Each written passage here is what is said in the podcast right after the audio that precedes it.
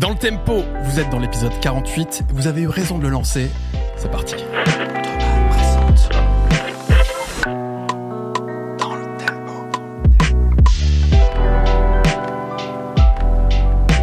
Bienvenue dans DLT, le podcast Salman. des passionnés de musique d'Az. Tu, Oui. connais, tu connais un peu euh, Je connais vite fait, ouais. Ouais. ouais, ouais, ça commence à faire, hein, mine de rien. On se disait là justement euh, hors antenne, euh, c'est la 48, je suis arrivé à la 25. Ouais. Moi j'ai l'impression que ça fait 8 ans que je fais ce truc-là. C'est bon signe ou mauvais signe que Bah, tu dis ouais, parce que euh, le temps, le temps passe. Ah ouais, alors attends. Dans ce sens-là, est-ce que c'est bon signe ou mauvais signe? Moi je pense que c'est bon signe. C'est plutôt bon signe? C'est que c'est que t'es à l'aise, tu- Ouais, tu te sens comme ça. à la maison. Ouais, exactement, On est d'accord? Exactement. C'est comme ça que ça se passe. C'est ça, c'est complètement ça. En tout cas, tu sais, Daz, ici, on explore toutes les facettes de la musique. Oui, c'est vrai. Cet univers absolument passionnant. Et comme tu le disais, effectivement, on se rapproche de l'épisode 50. Euh, on fera pas un truc pour le 50 Daz, parce que ça va tomber en plein été. Mais je le dis à nos auditeurs, à ceux qui nous regardent, je pense qu'on fera un truc spécial, peut-être le 52, 53, un truc comme ça. On va se faire plaisir. Ok. On sait J'ai pas- hâte. On sait pas quoi encore, mais on, va, mais on va se faire plaisir, on va essayer. En attendant, En attendant, figure-toi qu'on va parler d'un sujet, comme toujours, passionnant. bah évidemment. Tu sais c'est lequel, toi? Alors c'est écrit sur le frigo. Ouais. Euh, je crois qu'on va parler euh, musique, Ouais. mais, mais pas n'importe laquelle. Vas-y. On va parler musique dans l'éducation nationale. C'est vrai. C'est ça, hein C'est- Comme ça, ça paraît un peu chiant, mais en fait, Ouais. c'est- trop cool. On va parler des profs de musique. On va parler des profs de musique, on va parler de la flûte à bec. Ces êtres bizarres, Ouais. les profs de musique. Ouais. Les profs déjà de base. Pour les élèves, les profs, c'est bizarre, on est d'accord hein Déjà. Très de base. Donc on reçoit Anne-Claire et, et Nicolas qui sont euh, donc euh, profs de musique respectivement au lycée Au lycée, ouais. et au collège. Tout à fait. Et euh, on a plein de questions à poser. Écoute, ouais, parce que tu sais, l'éducation musicale, que ce soit au collège ou au lycée, euh, bah mine de rien, c'est le lien avec euh, lequel la plupart des gens ont, enfin, ont un lien avec la musique à travers l'éducation musicale au collège, que c'est un enseignement obligatoire. Et on prend rarement le temps d'en parler, de savoir comment ça marche, euh, comment le programme se passe, quels Est-ce sont... que ça marche déjà? Est-ce que ça marche? Est-ce que, Est-ce que ça est-ce que vous arrivez à passionner des élèves pour la musique? J'espère, on va en discuter. Mais effectivement, je présente quand même rapidement. On a Anne-Claire Sebalt et Nico Olivier avec nous. Merci beaucoup d'être là. Bah, merci de l'invitation. vous. Avec grand plaisir. Anne-Claire, je te présente aussi rapidement. Professeur agrégé d'éducation musicale. T'enseignes à peu près depuis 10 ans, on est d'accord? Euh, bien plus, mais Bien ouais, plus, ça marche. Combien de Ouais, je temps prends, je prends Combien 10 de ans. temps, dis-nous? Ah, elle a une vingtaine d'années, là. C'est vrai, ouais, Ouais, une ouais. vingtaine d'années. Petite Alors, vingtaine. Est-ce que c'est dans ton lycée actuel que ça fait une dizaine d'années? Euh, ouais, voilà, dans mon lycée, une ça, dizaine ouais. d'années. Ouais, c'est ça, exactement. C'est oui, donc tu enseignes au lycée à Épinal. Euh, en parallèle, mine de rien, tu es vice-présidente de l'APMU, MU, l'association des professeurs d'éducation musicale. dont tu as été la présidente pendant présidente pas mal d'années aussi. Longtemps aussi, ouais. Et votre rôle, eh bien, c'est un peu d'une certaine manière de représenter la profession ou du moins de rassembler, de discuter, de réfléchir Voilà, autour de votre ben, métier. tu as résumé effectivement euh, tous les rôles, euh, réfléchir ensemble, euh, Mmh. mutualiser. euh, c'est aussi une instance représentante au niveau bah, du ministère Mmh. quand quand il y a des discussions sur des réformes, sur des sur des programmes. donc on est l'interlocuteur, euh, je dirais, euh, de l'institution. Et puis euh, en même temps un rôle associatif de, de faire vivre l'éducation musicale avec les enseignants, avec les adhérents. Bah, ce qui est passionnant, c'est que tu as un regard plus large, je dirais, sur la profession, au-delà de ton expérience individuelle, qui est déjà de la valeur, mais en plus, à travers tes échanges, vous faites aussi régulièrement des études, des choses comme On ça. a fait voilà plusieurs enquêtes. Euh, Ouais. La dernière euh, qui date donc de, de cette année, Euh, c'est une enquête qu'on avait déjà menée en 2012. Et puis euh, on a voulu reposer un peu les mêmes questions euh, pour bah, pour pour évaluer l'évolution du métier du métier d'enseignant et, et voir si les pratiques changent, si le ressenti change, etc. Avoir des, données un peu chiffrées. C'est une enquête euh, qui est ciblée sur les enseignants ou sur les élèves ou les deux? Alors c'est une enquête qui interrogeait uniquement les enseignants. On a eu euh, 1000, 1100 participations, donc euh, c'est un, un- un taux de représentation qui est, qui est tout à fait y a- correct. Il y a combien hein. de profs de musique en France? À peu près 6500. Ah ouais, oui, Donc 1000 on est sur 6000, déjà, c'est pas mal. euh, on est déjà sur euh, une Ouais. vraie représentativité. Mais euh, alors elle, elle, elle a été posée qu'aux enseignants, mais elle questionne aussi euh, euh, elle rapport à l'élève, euh, elle rapport à la, à la pratique, au contenu, euh, et puis euh, puis tout un tout un tas de questions qui peuvent paraître anecdotiques, mais par exemple l'équipement de la salle. Mais au final, quand on parle d'équipement de la salle, on parle bien des pratiques, parce que selon ce qui est disponible, selon aussi euh, la, la manière dont l'enseignant euh, euh, organise sa salle, bah, on peut voir euh, aussi ce qui, se fait au quotidien euh, dans le cours de musique en fait. Il y a des disparités vraiment euh Des disparités, oui, forcément. Vas-y, veut rentrer dans le voilà, on rentre du dans sujet. le- dans du- parle de. Alors parlons de la flûte. Donc, non, on va peut-être euh, tout de suite déconstruire cette idée de, de, de flûte à bec et, et de, de pratique musicale. En fait, euh, la flûte à bec, euh, c'est un, un instrument qui a eu son temps, qui était un instrument de, de démocratisation, il faut le prendre comme ça, parce que ça permettait à tous les élèves euh, de faire de la musique et c'est un projet qui est très très noble. On peut pas, euh, Ouais. on peut pas enlever ça. Et euh, et euh, pour être très brève, et, euh, et euh, c'est un instrument qui a disparu parce qu'il a été supplanté par d'autres possibilités de pratique. Simplement pour ça, Euh, il y a eu des programmes en 2008 qui sont venus bouleverser, je dirais un peu les, les pratiques des enseignants. Euh, donc, c'est des programmes qui ont amené les enseignants à se diriger davantage vers la pratique vocale. Et aujourd'hui, quand on analyse les chiffres qu'on a, on voit qu'il y a une inversion complète de, de l'outil de pratique qui, à un moment donné, était euh, effectivement la flûte à bec et qui est maintenant euh, la voix, incontestablement la voix, la voix, la voix, et, et sous toutes ses formes, hein, sous sa forme chantée, mais aussi sous sa, sa forme parlée. Et, euh, et petit à petit, on voit aussi émerger, et, et plus qu'émerger, on voit une généralisation de l'utilisation des outils numériques. Parce que la flûte à bec, c'était un outil accessible, un instrument accessible, mais temps, maintenant, euh, à l'heure actuelle, on sait très bien qu'on peut acheter des instruments euh, pour des sommes tout à fait. euh, Écoute Anne-Claire, Voilà. c'est parfait que tu parles d'outils numériques. Elle a tué la flûte Voilà. dès le départ. Dès le départ, J'ai fait, une belle, côté. j'ai fait une belle entrée comme ça. La flûte ça c'est dégage. fait. Et maintenant, peut c'est Nico passer- Olivier. Voilà. Nicolas Olivier, merci beaucoup aussi d'être avec nous. Merci à vous. Professeur également euh, d'éducation musicale. Et d'ailleurs, le terme exact serait euh, d'éducation musicale et de chant choral. Exactement.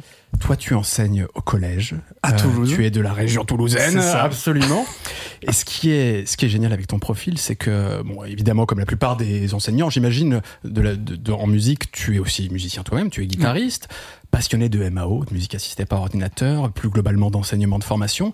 Ce qui t'a amené à créer une chaîne YouTube, Nico Olivier, on peut te trouver sur YouTube, et tu fais là des reviews de matériel, euh, euh, tu partages ton savoir musical autour de la MAO, même parfois tu décris un peu ton métier quand même. On voit par exemple ré- récemment comment tu as aménagé ta classe pour le cable management, tu vois, C'est ça. de, com- comment tu as mis tout le matériel à disposition, etc.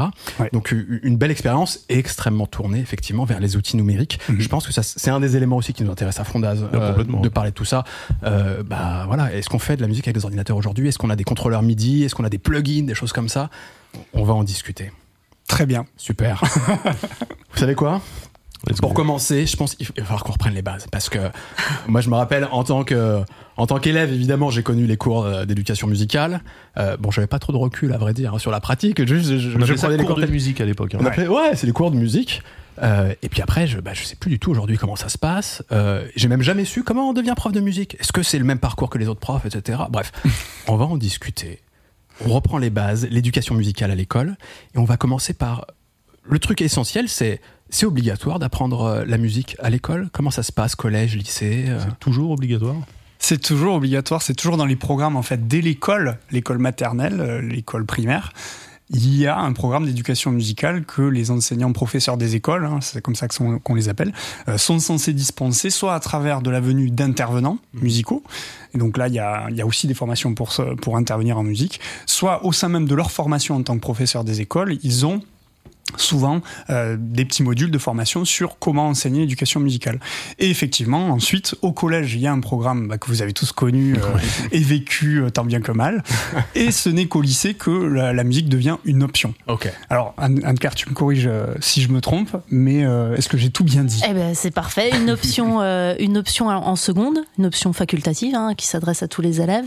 Au collège, c'est une heure, euh, une heure par semaine Mhm. hein, pour pour tous les élèves. Et puis euh, au lycée, euh, l'option trois heures euh, en seconde. Et puis ensuite, l'élève peut choisir de continuer euh, l'option ou euh, alors c'est que dans certains lycées, hein, elle est pas elle est pas ouverte dans tous les lycées, ou bien euh, poursuivre en spécialité musique, puisque on- avec la réforme du bac maintenant, un élève de première va choisir trois spécialités parmi l'offre de formation de son établissement, et il peut euh, très bien choisir euh, une spécialité musique. Donc après c'est 4 heures en première et 6 heures en terminale.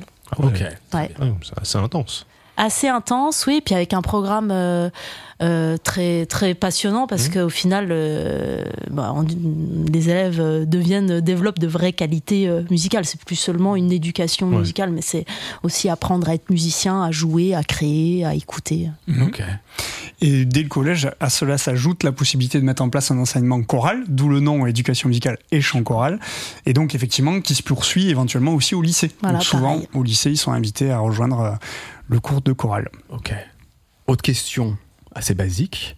Euh, comment on devient prof de musique? Est-ce que c'est exactement le même parcours qu'un prof classique, sauf que voilà, on a notre spécialité Est-ce qu'on doit passer, je sais pas, le CAPES comme la plupart des profs? Euh, Comment ça se passe? Bah, ouais. non, bah oui, exactement comme euh, comme n'importe quelle discipline. hein. Euh, on passe un CAPES ou une agrégation. Euh, et, euh, et voilà. Ah. et, et dans le cursus, on est jugé sur notre savoir musical aussi ou- Alors, Oui. Savoir et compétences hein, Ouais, musicales, ouais, ouais. parce qu'effectivement notre concours, euh, il a cette particularité d'évaluer aussi bien nos compétences d'un point de vue pédagogique Mhm. que nos compétences et notre savoir effectivement musical, mais aussi nos compétences purement instrumentales Mhm. et aussi auditives. Donc effectivement, euh, dans les différentes épreuves que sont l'agrégation et le, et le CAPES, on a effectivement des, des, des épreuves qui vont solliciter toutes ces compétences-là. C'est-à-dire qu'un prof de musique doit être capable vraiment de jouer d'un instrument. euh, Ouais, jou- alors jouer d'un instrument, oui, euh, accompagner. C'est que- obligatoire quoi. C'est vraiment si tu si tu ne sais pas même si t'as euh, de la pédagogie, que Mm. tu connais bien la musique, etc., mais que malheureusement tu es incapable de, de, de jouer euh, de la guitare ou du piano, euh, C'est ça. tu ne peux pas être prof de musique. Un instrument un- accompagnateur, c'est Voilà. ce qui est écrit dans les textes. Ça peut être l'accordéon, ça peut être le piano, ça peut être la guitare, Ok. la harpe, pourquoi pas. Mais il est vrai que dans la pratique, on attend quand même qu'on soit utilisateur soit du piano, soit de la guitare. Pour En fait, c'est une accompagner. compétence euh, professionnelle. C'est-à-dire voilà. que euh, euh, dans le quotidien d'un d'un professeur d'éducation musicale, euh, le professeur accompagne ses élèves, Mm. euh, est, cap- est capable de les accompagner, effectivement, que ce soit à la guitare ou au piano, l'idéal parfois les deux. Mhm. Euh, et et d'autres épreuves aussi qui sont euh, qui mettent en valeur d'autres compétences professionnelles, d'écoute par exemple. Il y a une une compétence une une épreuve de commentaire d'écoute à l'écrit. Euh, à l'écrit, il y a une, une, une épreuve d'arrangement où, où le, le candidat doit arranger un texte musical parce que c'est le quotidien. Euh, mais c'est quand même on a une chorale. Oui, mais Parce qu'un prof de sport, on a tous eu des profs de sport où on savait qu'ils faisaient pas trop de sport, tu vois. c'est pas trop vrai. Mais euh, alors, il y a des profs les de sport profs- si les profs de sport sport. nous, nous regardent. Mais c'est un bon exemple, euh, que ce soit prof de sport ou, ou prof d'art plastique, Mm. euh, forcément, c'est trois disciplines euh, qui demandent des compétences techniques, Mm. Euh, qui peut-être euh, au départ euh, euh, sont pas. Enfin, quand tu dis on a des profs de sport qui faisaient pas de sport, peut-être- plus trop quoi. oui, mais c'est- pas ça la question. C'est est-ce que au moment de valider le CAPES, Mm, ils, ouais. ils avaient les aptitudes, voilà. Et ensuite, est-ce que leur leur compétence physique, de la même manière que moi je suis pianiste, bah je suis plus forcément concertiste comme comme Oui. j'ai pu l'être à un moment donné où je pouvais euh, jouer du piano, voilà, en concert. Mais en tout cas, euh, la compétence euh, pour accompagner les élèves, elle est là, et c'est ça l'essentiel. C'est être capable de mobiliser ces compétences-là euh, professionnellement, ouais. Autre question bête, euh, est-ce qu'il y a entre toutes les différentes disciplines quand on veut devenir professeur un socle commun? C'est-à-dire que vous pouvez dépanner pour d'autres enseignements ou euh, Genre prof de bio ou. peut-être pas à ce point, j'en sais rien, mais enfin, euh, est-ce y a, ou est-ce que c'est vraiment très spécifique Chaque concours pour chaque discipline est propre à voilà. C'est comme ça. Chaque concours, pour chaque discipline, néanmoins, il y a des ponts qui sont Oui, possibles. il y a un euh, socle commun dans la formation. Dans, la, dans la formation, euh, dans, dans, les, dans les INSPE, effectivement, euh, euh, il y a, euh, il y a des, des, des, des modules communs Mhm. parce que que ce soit que ça aille de la, de la psychologie de l'adolescent euh, jusqu'à, euh, je sais pas moi, l'éducation à la citoyenneté. euh, Il y a des sujets transversaux, des sujets communs entre toutes les disciplines. Et la pédagogie, tout simplement. ouais, exa- Ouais. exactement. ouais, ouais. Mais on n'est on n'est pas appelé à être prof de, de SVT Ouais, euh, ouais. du tout. Voilà. Ouais. Parce que parfois dans d'autres disciplines, on entend des espèces de ponts quand même qui peuvent exister, de, de dépannage, etc. Euh, C'est pas forcément une réalité? Non, je pense non. pas. Non, Ouais. non. Après, euh, c'est sûr que c'est des. De toute façon, euh, le métier d'enseignant, euh, il est amené aussi à se diversifier par- parce que euh, les, les, les profils d'élèves, euh, les élèves à profil particulier vont demander aussi des accompagnements particuliers. Donc, euh, forcément, un professeur d'éducation musicale, nous on l'a, on l'a un peu évalué dans les chiffres. Il est, euh, il est amené, enfin dans les enquêtes qu'on a menées, il est amené aussi à, à, à- accompagner les élèves, par exemple, à devoir fait. Euh, alors, il n'est pas prof de maths, mais quand il faut accompagner un élève de sixième pour faire les devoirs de maths, il est en mesure de le faire, ou en tout cas de trouver les ressources pour pour accompagner l'élève. il est amené à accompagner des élèves sur d'autres d'autres la préparation du brevet, la préparation à l'oral. Enfin, il y a, y, a, y a des compétences qui sont transversales et qui peuvent être qui peuvent être développées par l'enseignant, quelle que soit sa discipline. après, savoir est-ce qu'un prof euh, d'éducation musicale peut être appelé pour aller remplacer le prof de bio euh, de, SVT. Non, non. Et il y a un esprit euh, de corps quand même, de, de l'idée qu'on fait le même métier, ou est-ce que parce que vous êtes des saltins. Non, parce que dans la salle des profs, vous êtes à l'écart. Il y a un peu de ça parce que on, va pas se le cacher. Euh, on a souvent l'idée que les mathématiques, le français, etc., c'est des disciplines essentielles. Mm. Et puis qu'après, il y a les trucs qui gravitent autour. À l'époque, mm. la techno, je sais plus comment ça s'appelle aujourd'hui d'ailleurs, euh, les arts plastiques, la musique, etc. Où on se dit, bon, c'est un peu à part peut-être. Est-ce qu'on le vit comme ça ou c'est un collège par le nombre d'heures finalement par mm-hmm. semaine, Absolument. notamment au collège. Absolument. Une heure par semaine. Je pense que ouais, il y a une heure d'art plastique aussi. C'est ça. Ouais. Alors qu'il y a 157 euh, heures d'histoire géo. C'est ça. Ça c'est le, temps ressenti. Ouais. comment ça se passe au quotidien? Pour moi, et tu diras ce que t'en penses. Euh, pour moi, c'est un, un combat que j'ai eu dans chaque établissement, qui est euh, différent dans chaque établissement. C'est-à-dire quand moi, je sais que j'ai installé une telle culture de la musique dans les établissements dans lesquels je suis passé que ma voix et ma présence aussi au conseil de classe, aux réunions, ont fait que euh, ma, voix compte. Et puis j'ai pris des, des, missions dans l'établissement, comme euh, prof principal notamment, qui ont fait que bah, j'ai un poids qui est mmh. différent. Et donc, euh, à travers cette, cette action, ben, j'ai donné à l'éducation musicale un poids qu'elle n'avait peut-être pas forcément. Pas forcément naturel cette position. Bah, disons que moi, je subis toujours les petites blagues de la dernière roue du carrosse. oui, non, mais en musique. Mais c'est à moi justement de, de dire non, ben, justement, c'est parce qu'on est en musique que moi, les élèves, je les vois différemment et que euh, je peux apporter un regard différent et qui est important aussi. Et voilà, ma parole aujourd'hui, elle compte autant qu'un prof de mathématiques et j'ai pas à souffrir de cette comparaison aujourd'hui. Mais c'est vrai que dans l'imaginaire euh, collectif. Et quand je suis arrivé en tant que jeune prof, euh, oui, je, ça, je, l'ai pris en pleine tête. Ce, qui, est marrant, c'est qu'en plus, c'est des, c'est des clichés qui sont qui perdurent parce qu'ils sont aussi transmis notamment dans, dans, dans, dans, le cinéma tu vois alors un film comme La vie scolaire, par exemple, mmh. on sait qu'il y a un prof de musique dedans et que euh, personne ne respecte le prof de musique parce que bah t'es prof de musique, mec, tu vois. Euh. C'est quoi ton vécu par rapport à ça, toi, bah, Moi, c'est différent parce que je suis au lycée, donc mmh. c'est c'est une spécialité euh, au même titre que les autres spécialités.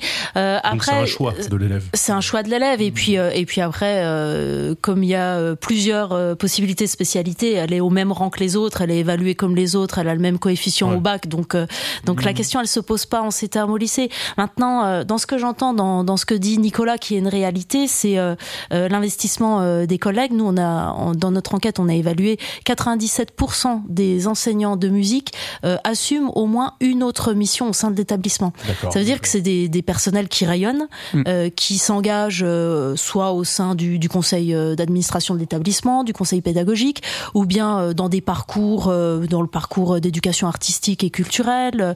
Et donc, alors ce rayonnement-là, d'abord, euh, effectivement, il donne une forme de légitimité au sein de la, de la, de la communauté scolaire, ça c'est certain. Et, euh, et, ce que disait Nicolas sur le, le regard de l'enseignant, il faut dire que en tant que professeur d'éducation musicale, on a un regard qui est très spécifique sur l'élève, puisque euh, on le voit dans d'autres, euh, je dirais, dans dans dans d'autres pratiques, dans d'autres conditions, dans dans d'autres types de projets. Donc, on a un regard qui est forcément différent sur les compétences des élèves, mais aussi sur leur leur capacité mais aussi sur des, des compétences transversales de, mhm. de, de, vivre ensemble, d'autonomie, euh, euh, de, de, du projet, du collectif, etc. Et mhm. euh, ce qui est différent aussi et qui fait que le professeur d'éducation musicale euh, a forcément un poids qui est différent, c'est qu'en général, on est euh, tout seul dans notre établissement, hein, puisque comme les élèves n'ont qu'une heure par semaine, et donc on suit les élèves sur quatre ans. Et ça, ça, ça donne un regard qui est... Tu les vois grandir. Euh, c'est ça, on, les voit évoluer.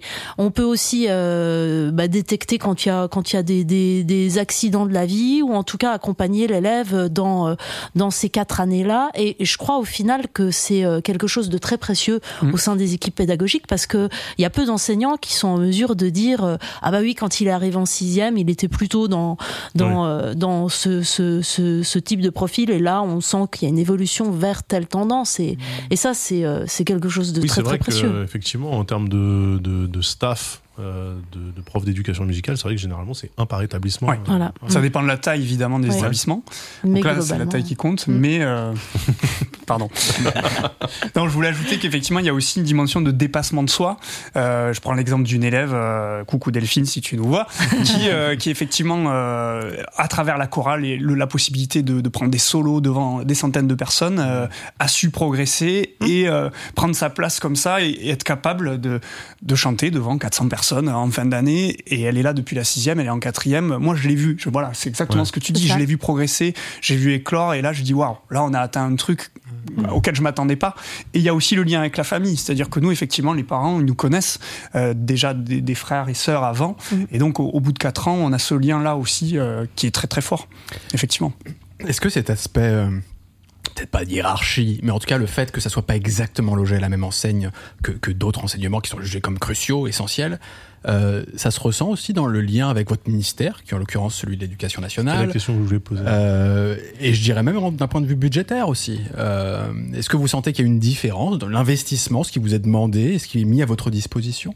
Blanquer ou Ndiaye C'est ça la question. la France veut savoir. Euh, la France veut savoir. Euh, il faut, en fait, euh, ce qu'il faut voir derrière ça, c'est c'est le, le, ce que la musique peut apporter au système éducatif et à l'école de la République.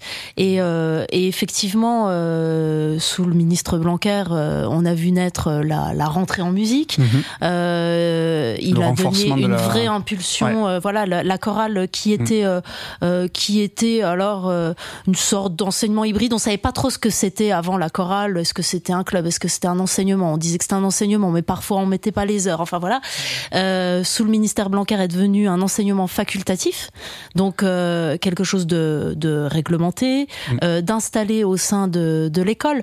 Et derrière ça, e, effectivement, euh, c'est, euh, je dirais, c'est une discipline d'éducation musicale qui est peut-être euh, un peu plus jeune que les, que les autres disciplines. Hein. Le CAPES d'éducation musicale, il date de 78. Mais en termes de euh, considération. Mais en termes de considération, ça dépend de la place qu'on prend. Ça dépend de la place qu'on veut prendre au sein de l'institution. Euh, alors bon, la considération du ministère. Oui, je sais bien, mais la, place euh, qu'on nous laisse, euh, elle est statutaire. Je veux dire, euh, il y a une heure de musique par semaine pour tous les enfants dans l'école de la République. Après, chacun s'en empare comme il le veut. Après, au, au local, effectivement, bah, avec les chefs d'établissement, ça dépend aussi de, de bah, du rayonnement que peut apporter l'enseignant, de, de, sa participation. Nous, ce qu'on voit, c'est que les, collègues, euh, depuis euh, une dizaine d'années, euh, font de plus en plus de concerts, de plus en plus de spectacles et participent de plus en plus aux manifestations patriotiques, 8 mai, 11 novembre, cérémonies diverses, où, on, voit que la musique, la chorale, joue un rôle central au sein de l'établissement et au, au, sein de la cité. Après, c'est sûr que c'est pas comme c'est pas comme une discipline entre guillemets classique de mathématiques ou de français, où effectivement nous on est amené à porter à l'extérieur ce qui mmh. se fait à l'intérieur de l'école. Alors il y a cette attente de rayonnement, et quand ça rayonne pas, on dit ah bah oui, mais euh, il n'y a pas eu de concert, mais en même temps est-ce qu'on demande aux autres enseignants la même chose Voilà, un festival de maths. Alors, génial, génial. existe, il y a un festival de, il y a un festival de maths qui existe, qui s'appelle Math Engine. mais euh, mais voilà, euh, en fait c'est derrière ça, il y a quand même, euh, il, y a, le cadre réglementaire, hein, ce, qui, mhm. ce qui est donné aux enseignants pour fonctionner, euh, que ce soit l'heure euh, d'éducation musicale, l'heure de chorale, des, des, indemnités pour faire fonctionner tout ça. Et puis il y a le rayonnement de l'enseignement, de l'enseignant, je dirais, mais comme bah, comme, comme, dans toutes les matières. Ça, c'est un point intéressant parce qu'on va tout de suite, enfin très vite embrayer sur l'enseignement et effectivement, on se pose toute cette question. C'est ok, il y a un programme, mais ensuite, euh, dans quelle mesure il y a une marge de manœuvre spécifique à chaque enseignant mmh. C'est un peu ce que tu es en train de nous dire aussi, c'est que c'est à, chacun aussi de prendre une place au sein d'un établissement, quelle orientation ils veulent donner à son enseignement aussi, etc. En tout cas, j'ai l'impression que c'est ce que tu nous dis. Mais euh, oui, mais il y a quand même des blocs, des blocs d'enseignement à ah, respecter. Ça, bien sûr. Mais ça, on va en discuter et juste peut-être le ressenti de Nico euh, par rapport à cette idée justement de de la place au sein de l'éducation mhm. nationale, de l'enseignement, de l'éducation musicale. Est-ce que tu te considères considéré justement mhm. par, par ton ministère Est-ce que les moyens sont mis à disposition? Est-ce que parfois on se dit putain, il y a des disciplines quand même où ils sont favorisés et nous, on, met un peu de côté alors qu'en fait c'est important ce qu'on fait. J'ai juste une question, c'est est-ce qu'on considère que euh, l'éducation musicale est une discipline qui peut sanctionner quelque chose Est-ce que tu as déjà redoublé parce que tu savais pas ton solfège? Non, mais vraie question, tu vois.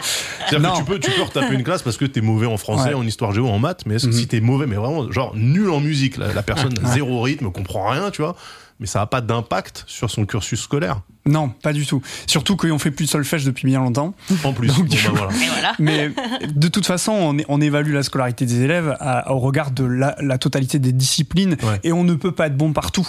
Donc à un moment donné, quand tu as un élève qui est super bon en histoire, en langue, mais pas en français et en maths, tu vas pas l'empêcher d'avancer. Euh, c'est justement chacun nos spécificités.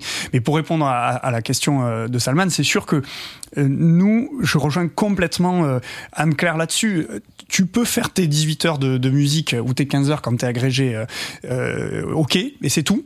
Mais tu peux aussi faire plus. Et rien que dans ces 18 heures ou ces 15 heures-là, tu peux, par exemple, communiquer les prods de tes élèves aux parents, leur montrer en fait ce que, ce que tu fais. Et pour moi, ça fait partie du métier parce qu'effectivement, comme l'art plastique, on est, on est des matières qui vont, bah, qui peuvent sortir de la classe ce qu'elles produisent.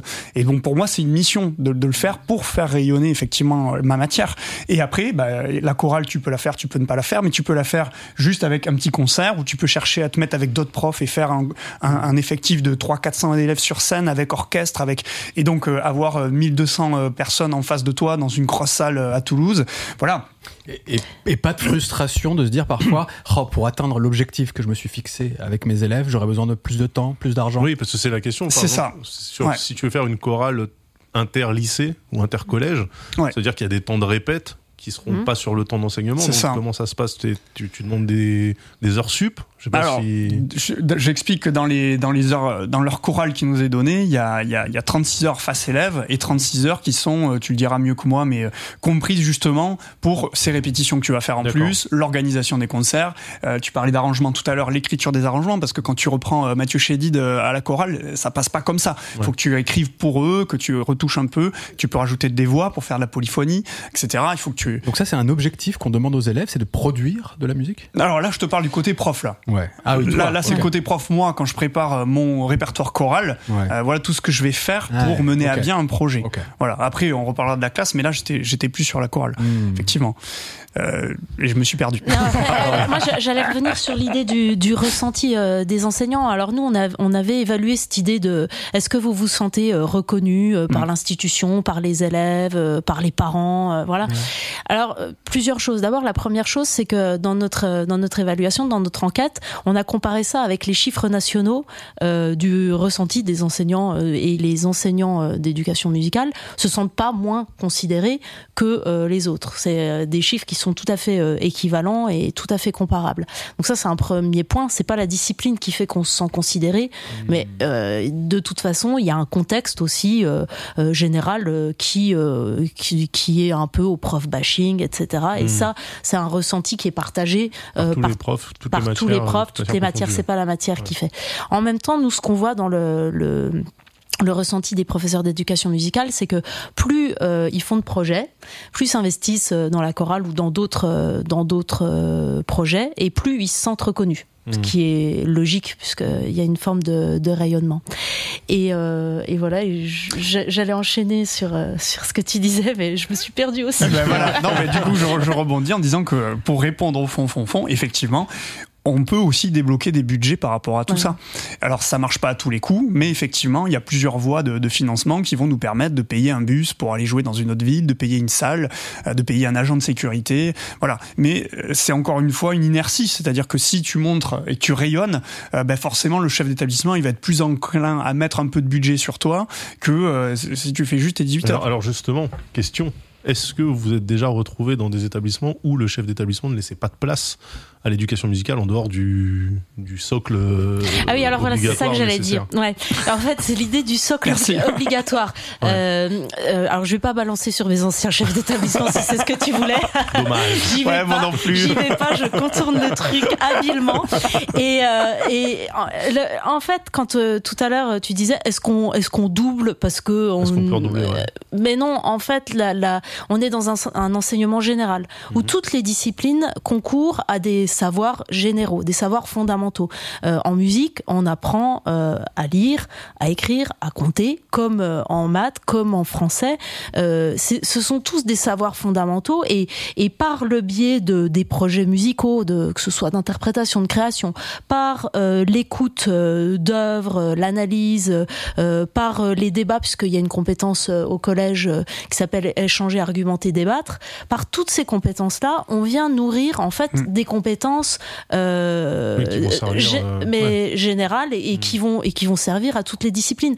Donc en fait, ce qu'on voit aussi, c'est que les profils des élèves, souvent, ils sont très homogènes.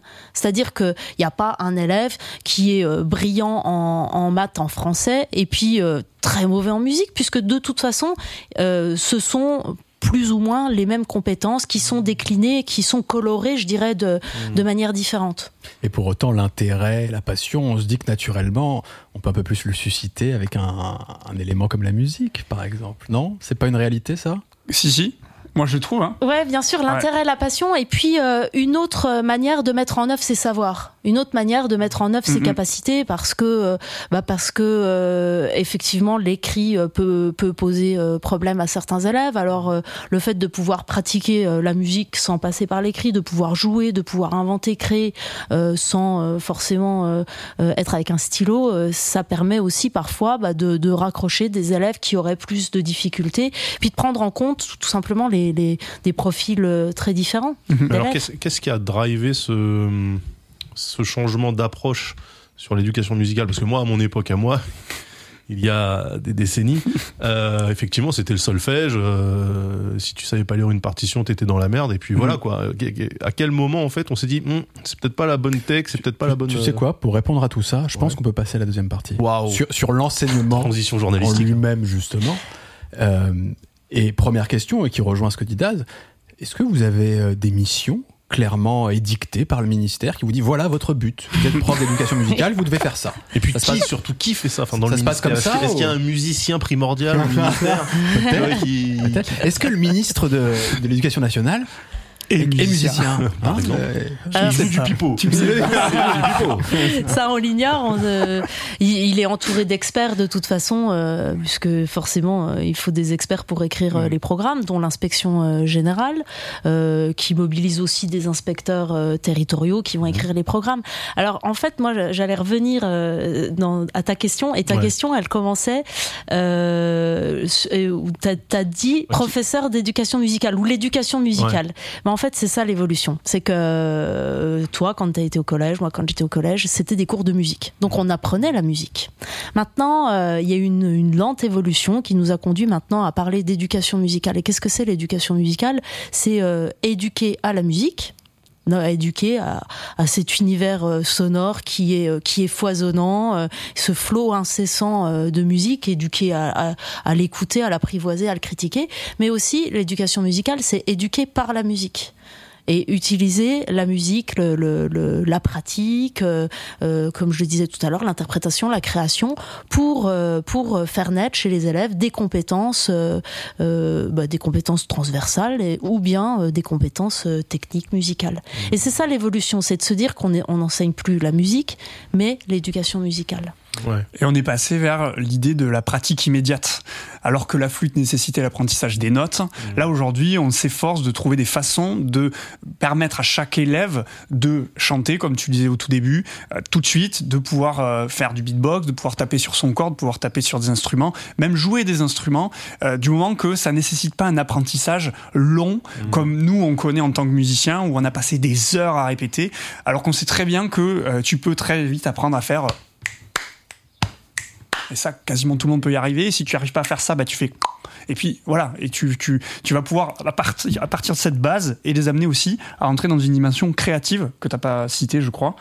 Et, euh, et, ça, c'est vraiment aussi un des axes forts de, de notre programme. Et, et, cet axe, voilà, c'est ce que j'allais te demander. Ça apparaît dans le programme ah donc euh, que donne l'éducation, le ministère de l'Éducation nationale. Et ce programme, est-ce qu'il y a des grands éléments Alors voilà, il y, a, il y, a quatre grands, quatre grands thèmes, euh, quatre grands champs de compétences. Mm. Le premier, euh, donc réaliser des, des projets musicaux d'interprétation et de création. Donc l'élève, l'élève interprète, il, il, chante, ou bien il joue, ou bien il joue et il chante et il crée. Mm-hmm. Ça c'est le premier. Ensuite, euh, écouter, comparer euh, et construire une culture commune donc des, des, des, des pratiques d'écoute euh, sur des répertoires euh, variés. Puis après, je, je reviendrai à l'idée de, de répertoires variés, parce que aussi derrière euh, mmh. l'abandon de la flûte à bec, c'est aussi, c'est aussi ça. C'est dire que la musique est plurielle et on parle des musiques. Et voilà. La, quatrième, la troisième, explorer, imaginer, créer, produire. Donc euh, explorer, c'est aussi prendre en compte euh, l'idée que le son, euh, il est bien plus vaste que simplement la musique et, et explorer les sons. Ah, c'est censé être une éducation sonore plus large que seulement la musique. Oui. Hmm. Ah, je savais pas et puis le dernier, échanger, partager, argumenter, débattre. Hmm. Parce que c'est euh, ce que je disais tout à l'heure, une, une, compétence citoyenne euh, qui permet à l'élève de s'inscrire dans une euh, bah, dans une démarche critique hmm. de ce qu'il écoute, de ce qu'il perçoit. Ce qui ça, ça c'est des missions. Oui.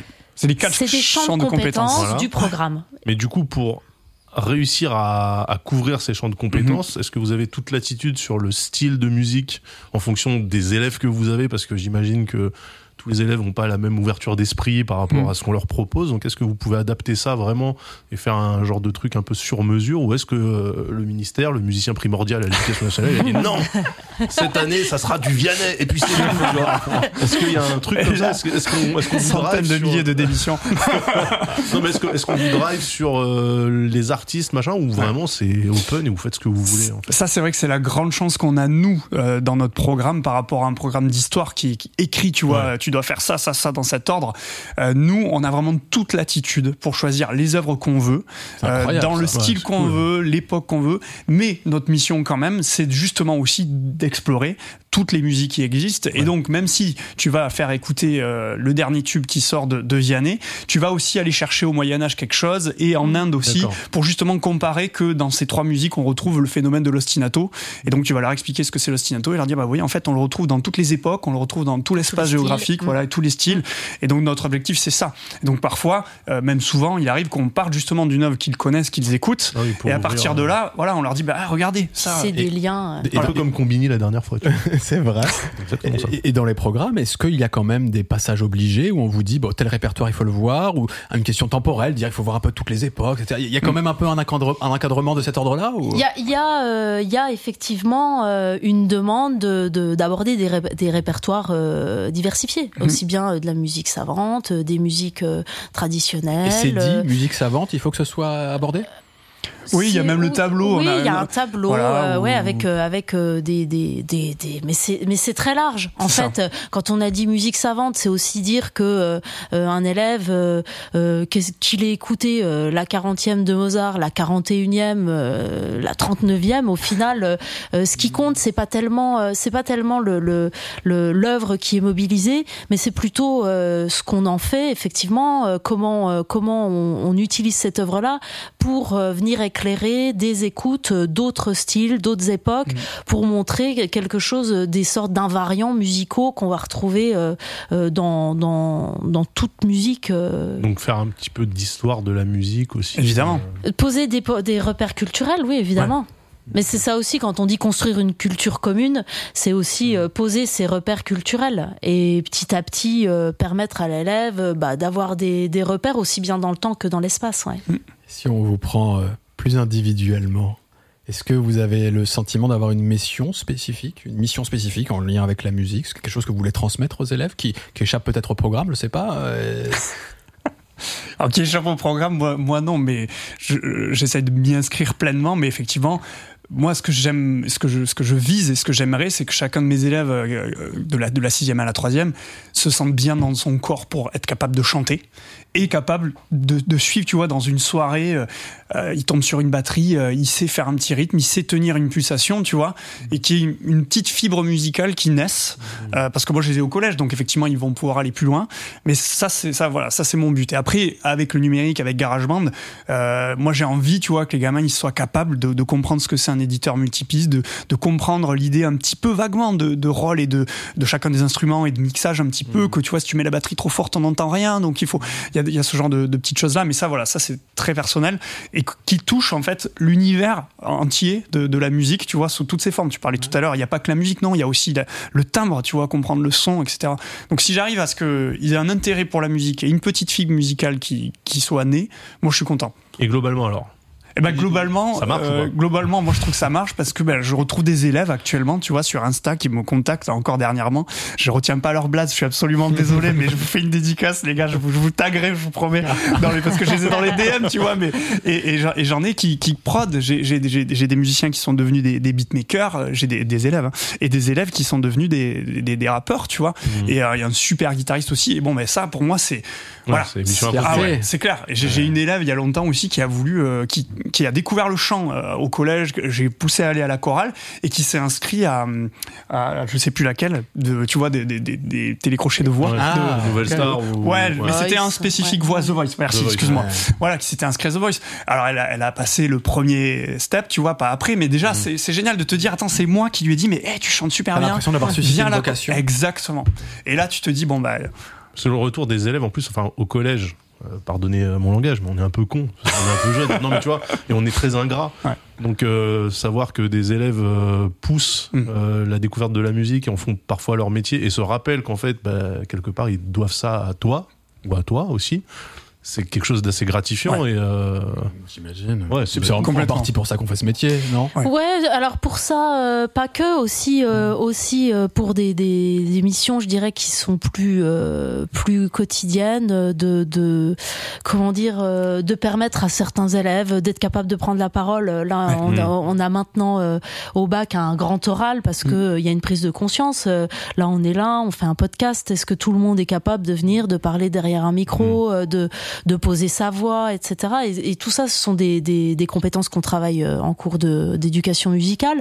Et parfois, euh, le retour de, de certains élèves, c'est euh, merci, vous m'avez aidé à traverser le collège parce que c'était une période difficile. Et moi, quand je venais en musique, bah, j'avais beaucoup de plaisir à, à mmh. faire de la musique. Ou merci parce que moi, j'étais super timide, mais la technique vocale, elle m'a, elle m'a permis, de... de... me dépasser. Puis maintenant, quand je mmh. prends la parole en public, bah, je je suis confiant parce que j'ai une j'ai une technique ça peut être tout ça. Alors euh, des élèves qui font euh, de la musique comme tu le disais de de de euh, d'une pratique amateur de, de l'ordre du plaisir. Je suis en soirée je prends la guitare je peux jouer quelques accords parce que j'ai appris ça. Wonderwall. c'est c'est à cause de vous. très chouette voilà.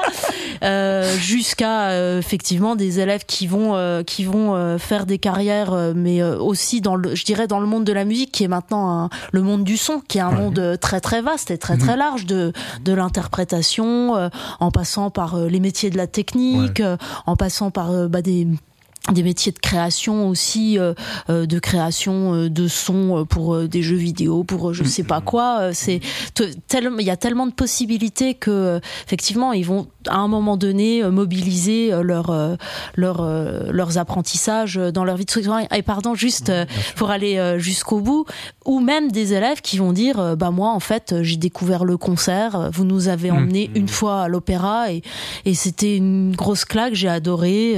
voilà, moi ça m'est arrivé d'emmener des, des élèves, des rockers euh, à l'opéra euh, à Vienne voir Madame Butterfly, de les voir pleurer euh, mm. à la mort de Madame Butterfly et qui, disant, ouais, mais en général tout le monde sait qu'elle meurt et, et de les voir dix ans après me dire c'était un moment tellement bouleversant et depuis je suis retournée au concert. Parce que c'est aussi ça aussi c'est la mission. l'envie et... Bah, c'est construire des citoyens. Mais le mm. citoyen de demain c'est quoi? C'est celui qui est capable d'écouter d'écouter avec une, une oreille critique, qui est capable d'aller au concert, parce qu'il faut pas oublier que bah, l'industrie musicale, elle a besoin d'auditeurs, mmh. elle a besoin de gens pour aller au concert, et on parle souvent du, du vieillissement du public.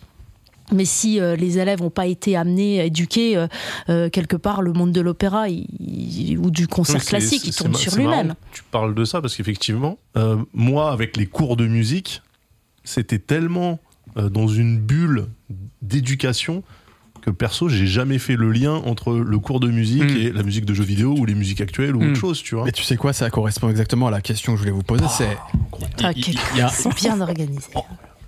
D'après quand on vous écoute, on se dit que c'est incroyable, honnêtement. Bah ouais, moi j'ai envie de, de, faire de l'éducation. Et puis, mais venez, et puis après, c'est ça. ouais, j'ai envie de devenir prof en vous écoutant.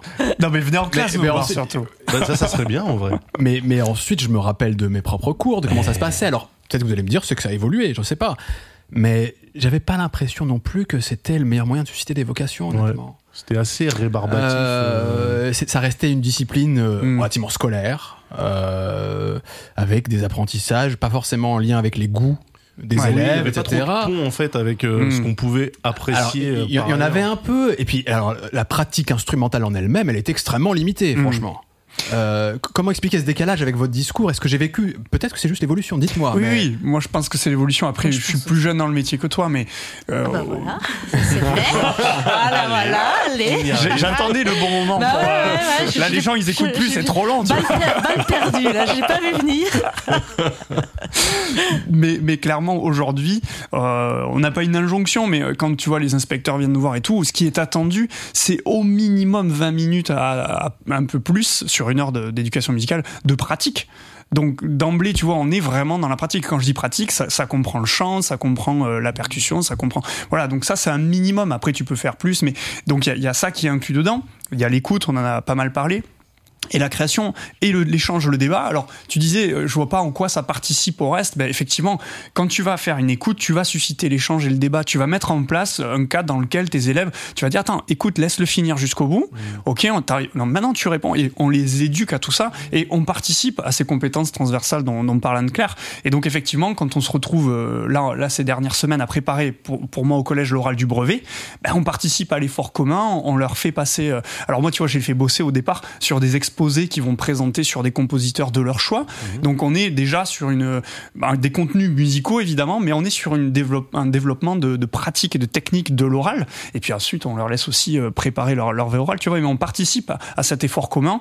Et je sais pas si avant on le faisait moins, mais en tout cas là, nous on s'imbrique vraiment euh, dans les enseignements. Tu sais, le, souvenir que j'en ai, c'est euh, c'était chiant. Non, c'était même pas tant ça. C'était, je le voyais déjà avant tout comme une, une, discipline dans laquelle il était relativement facile de performer entre guillemets, c'est-à-dire d'avoir mm bonnes notes, euh, un peu plus accessible que d'autres disciplines plus strictes entre guillemets. Euh, que j'étais capable de relier à certains trucs que j'aimais en parallèle. Et de temps en temps, honnêtement, il y avait quelques espaces dans le cadre des cours où on pouvait amener un peu de perso, un peu de trucs qu'on aime, qu'on écoute, etc. Ouais, mais ça, c'est parce que toi, t'étais dans les années 2000. Euh... Imagine les années 90. Ouais, oui, c'était compliqué. Les, années 2000, ouais, si, c'était un peu. C'était le début des années 2000. Mais, mais, mais, juste pour terminer, mais mais pour autant, je me sentais un peu détaché de tout ça. J'avais pas l'impression que ça jouait sur les ressorts mmh. euh, de, du plaisir que j'ai à écouter des choses, etc. Franchement. Ouais, ce qui a changé euh, peut-être euh, sur un plan vraiment la technique et pédagogique, c'est que maintenant, et c'est demandé dans les programmes, les enseignants ils sont amenés à beaucoup plus verbaliser les compétences qui vont être mobilisées. donc les élèves, en fait, par exemple, au début d'un cours, l'enseignant va être amené à leur dire clairement voilà, dans ce cours-là, dans cette, dans cette séquence-là, vous allez apprendre ça, vous allez apprendre à faire ça, vous allez euh, développer telle, telle, telle compétence. Ça, ça de toute façon, c'est quelque chose qui, qui procède d'une évolution pédagogique euh, générale, hein, pas mmh. forcément qu'en éducation euh, musicale. Ça, c'est le premier point. Le deuxième point, c'est, il faut quand même être honnête, l'explosion de, euh, bah, de tout un tas de, de, de, de choses. Euh, je pense par exemple à, à, à l'image, euh, Internet, le numérique, euh, et ce sont euh, toutes des, des, comment dire des technologies qui ont amené de toute façon à révolutionner complètement et les pratiques d'écoute, bah, je dirais de, de n'importe qui, mhm, mais aussi des élèves, mais aussi des enseignants et aussi les pratiques pédagogiques parce qu'on ne peut plus ignorer ça. Alors la question alors qu'avant, on le faisait.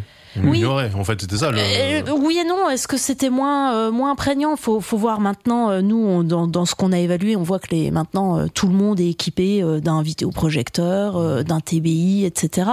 derrière derrière cet équipement, qu'est-ce qu'on voit? On voit que l'image prend une grande importance. Donc forcément, bah, l'éducation, le, le, travail sur la musique de film, sur la musique de publicité, c'est tout des des, des, des champs de d'études qui sont rendus possibles et en tout cas qui se manifestent, nous on le voit dans, le, dans le, les outils qui sont mobilisés au sein du cours. Ben, en fait là, moi quand je vous écoute, j'ai vraiment maintenant l'impression qu'effectivement les profs d'éducation musicale sont dans leur temps et comprennent ce qui se passe à l'extérieur. Alors qu'effectivement, à notre époque à nous, c'était peut-être un peu plus... Euh, enfin un peu moins commun. Et tu vois, t'as T'avais des profs qui refusaient de comprendre que bah, il y avait des nouvelles musiques qui émergeaient. On peut mettre un bémol à ça, c'est que peut-être que ça existe encore des profs réfractaires. oui, alors le, mais ils vont pas, ils vont pas tabasser la profession. Non, alors, non mais ils sont en train de nous donner envie depuis tout à l'heure de, reprendre. C'est pas une campagne de recrutement ici. ah ni la profession, on va, on va, ni, ni, la profession ni les collègues. En fait, faut quand même toujours se méfier de euh, la généralisation de l'expérience individuelle. C'est-à-dire que bah vous comme nous, on a connu un seul professeur d'éducation musicale euh, en cours. Mm. Euh, quand on regarde les films, on parlait de la production cinématographique. Il y a eu des, il y a eu des beaux films sur euh, sur le rôle de l'éducation musicale. Il y a, il y a des belles histoires. Non, mais en plus, je, parlais de la vie scolaire tout à l'heure, mais en mm. fait, dans la vie scolaire, il y a littéralement le projet de la classe qui est de faire de la musique. Donc au final, le rôle du prof de musique aussi euh, évolue. C'est inverse. la famille Bélier, c'était une belle histoire, une belle histoire d'une chorale. Les choristes, ça, ça, ah bah ça a apporté aussi euh, c'est d'un autre temps. Mais en fait, c'est difficile de, généraliser euh, sur l'expérience individuelle. Et si, si on poussait, euh, si on poussait le bouchon plus loin, bah, on pourrait tous parler de notre prof de maths, on pourrait tous parler d'un prof d'histoire géo, d'un prof de français. Et, au-delà de ça, c'est, je dirais, la seule certitude et le seul dénominateur commun, c'est ce que demandent les programmes, ce que, ce que, ce qu'on évalue nous, par exemple. Moi, par exemple dans, cette enquête-là, on voit que euh, maintenant, il y a moins de 20% de profs qui ont des tables et des chaises dans la salle de musique. C'est-à-dire il n'y a plus de table. Hmm. Donc ça, ça, ça, témoigne bien d'un changement de pratique. Quand on n'a plus de table, c'est quand même bien qu'on fait euh, qu'on fait autre chose et qu'on fait essentiellement de la musique. Ça, c'est les seules certitudes qu'on a. Maintenant, euh, nous vous dire euh, ce que font les collègues, est-ce que non, est-ce que non mais je, je, sais bien, mais c'est difficile parce que parce qu'en fait colle à la peau de, de l'éducation musicale toujours le, le cliché véhiculé par l'expérience individuelle. Mmh. Et quand on écoute, euh, nous, ça nous est arrivé plusieurs fois, même au niveau de la PMU, d'envoyer des courriers parce que on écoute, on écoute France Inter. Il y a je sais pas quel invité qui vient. Oh les profs de musique, c'est nul, la flûte avec ta ta ta. Bon, on se dit, on va refaire un courrier pour dire, c'est pas, c'est ça, image d'épinal, c'est pas la réalité. Mais en fait, cette réalité, elle est toujours véhiculée par une, euh, par une expérience euh, perso, bonne ou mauvaise. Parfois, il y a le contraire. Parfois, on a des, des on rencontre des gens. Moi, j'ai adoré 呃 et, quelque part, ça, c'est une spécificité qu'il n'y a pas dans les autres disciplines. Moi, j'entends mm. jamais, euh, je croise jamais de personnes pour me dire Ah, moi, le prof de français, euh, je sais pas quoi. Oh, mais, tu nous disais tout à l'heure, quand même, qu'il y avait une marge de manœuvre un peu plus importante avec votre discipline par rapport à d'autres, quand même vis-à-vis du programme, etc. Mm. Et qu'il y a un esprit global qui en ressort, mais un petit peu moins d'éléments très précis. Ça a changé, oui. Enfin, ça a vraiment évolué. Donc potentiellement, il y a quand même eu, tu vois, l'expérience individuelle varie beaucoup plus, peut-être. Peut-être, mais la transmission, elle est toujours, euh, elle est toujours de l'ordre de l'individu. C'est-à-dire rencontrer un, un, un, prof euh, passionné qui, qui, qui adore Flaubert et qui va euh, qui va euh, vendre Madame Bovary vraiment de manière enthousiaste et je vais prendre les choses d'une autre manière. Peut-être Nico il peut hmm. nous répondre sur ce truc. C'est dans le domaine culturel il y a certaines cultures certaines pratiques qu'on considère plus légitimes que d'autres. Hmm de la part des institutions notamment. Mm. Euh, on pourrait prendre typiquement, ça évolue avec le temps, mais le rap. Mm. Le rap est une musique qui est clivante encore aujourd'hui, à l'échelle de la société même de manière générale. J'imagine qu'on le retrouve forcément parce qu'ils sont pas en dehors de la société chez les profs, quoique peut-être, j'espère en tout cas, que les profs en tant que musiciens sont un peu plus ouverts sur l'idée qu'il va y avoir des pratiques musicales différentes, etc., et pas s'arrêter seulement au cliché. Mm. Euh, mais ça laisse quand même de la place à l'idée que bah dans notre classe euh, on va pas forcément prendre en compte ces nouvelles musiques par exemple. J'imagine qu'il y a des profs qui vont avoir du mal avec ça. c'est des profs qui ont pris la tectonique au moment où ça a pété est-ce qu'ils le regrettent aujourd'hui vas-y si tu veux répondre et, on pourrait, je peux le faire et, on, pourrait, dire la même chose des nouvelles technologies de la est-ce que la musique ça se fait avec un ordinateur? Il y a plein de musiciens mm. que ça que ça hérisse tu vois de, bah, je, vais faire une, réponse que ça je te laisse euh, le temps de construire. Euh, bah moi je vais répondre par euh, par les programmes. Par exemple, au lycée, euh, donc au lycée, on a des programmes qui sont euh, peut-être un, tout petit, enfin qui sont plus précis parce qu'il y a des œuvres des, qui font partie d'un programme limitatif. Donc tous les ans, on a une liste d'œuvres que les mmh. élèves doivent étudier. Ça fait de nombreuses années. Hein, je, je, vais je vais remonter presque dans les années. N'en dis pas trop sur les années peut-être. parce que ça va pas être à mon avantage. une année, donc je crois 2010, voilà, il y avait De Pink Floyd au programme. Quelques années plus tard, euh, tout un groupe, un groupement de, de, chansons euh, de Jimi Hendrix. L'année prochaine, euh, et, et, on en reparlera peut-être après, Jeff Mills, qui est un, un DJ, voilà, voilà. C'est un des parrains de la techno. Un, des, des C'est toujours des trucs un peu à l'ancienne quand même. Euh, Jeff Mills bah, un petit peu moins, mais alors Hendrix, oui, euh, Hendrix, et Pink Floyd, euh, c'est pas la modernité incarnée. En fait, c'est des choses qui, ne parlent pas forcément aux, générations actuelles. Oh, bah, moi, je suis d'accord pour dire que c'est de l'excellente musique, ça, c'est pas. Je pense que, non, mais en fait, pour les générations actuelles, la, les pratiques d'écoute des, des, jeunes, elles sont multiples. Oui, non, mais ce que je veux dire, c'est que si moi, dans les années 90, on parlait de euh, Sylvie Vartan ou tu vois, de, de l'époque des yéyés, alors qu'il y avait le Wu-Tang à côté, t'es là, je fais ouais bon ok euh, cool. en, fait l'idée d'ailleurs c'est pas de dire euh, parce qu'au contraire je pense que c'est le rôle de l'école d'ouvrir à des cultures musicales. Oui bien sûr. Donc bien sûr qu'il faut qu'il faut en fait, c'est quoi la part, entre guillemets Voilà, c'est quoi la part de, de culture versus, enfin, de culture, de d'histoire en fait, même récente de la musique, mhm. par rapport à être dans l'instant, parce que votre euh, enseignement, en fait, je pense que c'est le seul dans le corps académique qui implique que vous, personnellement, vous vous maintenez, vous vous mainteniez à jour par rapport à ce qui se fait, par rapport à ce qui avance, ce qui bouge, alors qu'effectivement, quand on est prof de SVT, bon, bah, la SVT, c'est la SVT. Je pense que ça évolue, mais peut-être pas dans une voilà, telle, Il y, aura des avancées majeures, etc. Mais je veux dire, euh, c'est pas des choses de, pour lesquelles le prof doit être au taquet à se dire, mm. il y a ce truc-là qui pète en ce moment. Ils ont pas besoin de suivre le billboard tous les mois. Voilà, vous faites ça, vous. Vous, vous êtes beaucoup plus en prise avec euh, la culture et le, le, le, mouvement culturel et les avancées culturelles. Donc, moi, je trouve ça super déjà de base. Mm. Mais du coup, comment est-ce que. Euh, comme ça d'ailleurs ouais, bah oui, je sais pas. Est-ce que parce que est-ce que on, on, a des profils de profs de musique qui ont euh, 158 ans, tu vois, et qui refusent catégoriquement de voir que le monde évolue, que le monde avance, et qui restent bloqués sur ce qui pour eux est la musique, mm. en disant que le reste n'existe pas, tu vois? Est-ce que est-ce que euh, vous, vous c'est un, un travail difficile pour certains justement de se dire attends, j'aime pas le rap, mais je peux pas passer à côté parce que c'est ce que les jeunes écoutent dans ma classe. Est-ce que je me force à l'écouter? Est-ce que tu vois comment comment vous gérez ce truc-là en mhm. fait, ce, ce, rapport à l'actualité, à la vie euh, courante en fait euh? Bah déjà, si on se rebase sur les programmes, tu vois, au moins une fois dans l'année, on doit faire un morceau qui a moins de 5 ans. Donc ah, déjà de base, t'es obligé d'aller euh, te tenir un peu au courant au moins une fois tous les 5 ans, tu vois, pour pas être pour pas être à la ramasse. Et essayer de prendre le celui de l'année pour que ça dure 5 ans. Bon bref. Donc ça déjà, une stratégie. tu vois, tu peux faire cette stratégie là. Mais euh, mais après, encore une fois, c'est une histoire d'individualité. Quand t'es au contact et quand t'as choisi d'être au contact de, de, de, jeunes de cet âge-là, c'est pas pour, enfin pour moi, c'est pas pour en être complètement désolidarisé. Et euh, tu vois là, par exemple, ça fait deux ans que dans mes écoutes, je mets de la K-pop, par exemple parce que je sais qu'il y a une montée là-dessus. Et quand je vois le smile de mes élèves, quand je passe ça, et là tout de suite, tu vois, je vois qui est fan de K-pop, si, visuellement je le voyais pas déjà. Euh, bah, du coup, tu vois, et ça permet d'engager la conversation et de, tu vois, d'aller plus loin. ah, tu connais, nanana. Bon. Et de remonter éventuellement justement à euh, du Pink Floyd ou des choses comme ça. Voilà. Bah, regarde, Exactement. ils ont repris. Euh, c'est ça. Et pour te répondre sur ce point-là par rapport au bac, il y, a un problème que moi j'interprète comme ça, mais qui est tout simple, c'est qu'on a quand même aussi besoin d'avoir un petit peu de recul sur la musique de l'instant, ne serait-ce que pour pouvoir la comprendre, l'analyser sous tous ses aspects. C'est-à-dire que la musique, on sait bien, enfin vous le savez encore mieux que nous parce que c'est un peu ce dont vous parlez tous les jours dans ce podcast, ça, ça engage tout un tas de choses. C'est pas juste un style, c'est quelque chose de sociétal. Et donc il y a ce besoin-là. Moi j'avais travaillé à l'époque où il y avait Jazz et Orient, et sur Jazz et Orient, il y avait Avishai Cohen, euh, et l'album qu'on analysait, il était sorti trois ans avant peut-être. Donc selon euh, les thèmes qui sont choisis, euh, notamment pour le bac, effectivement, euh, il y a cette possibilité-là. Et je termine avec l'oral du brevet et le grand oral. Mon fils, il vient de passer le bac, là, il l'a eu. Bravo mon fils. Ah. il a eu mention, mention assez bien. Ah. Mais il a eu 18 au grand oral. Ok?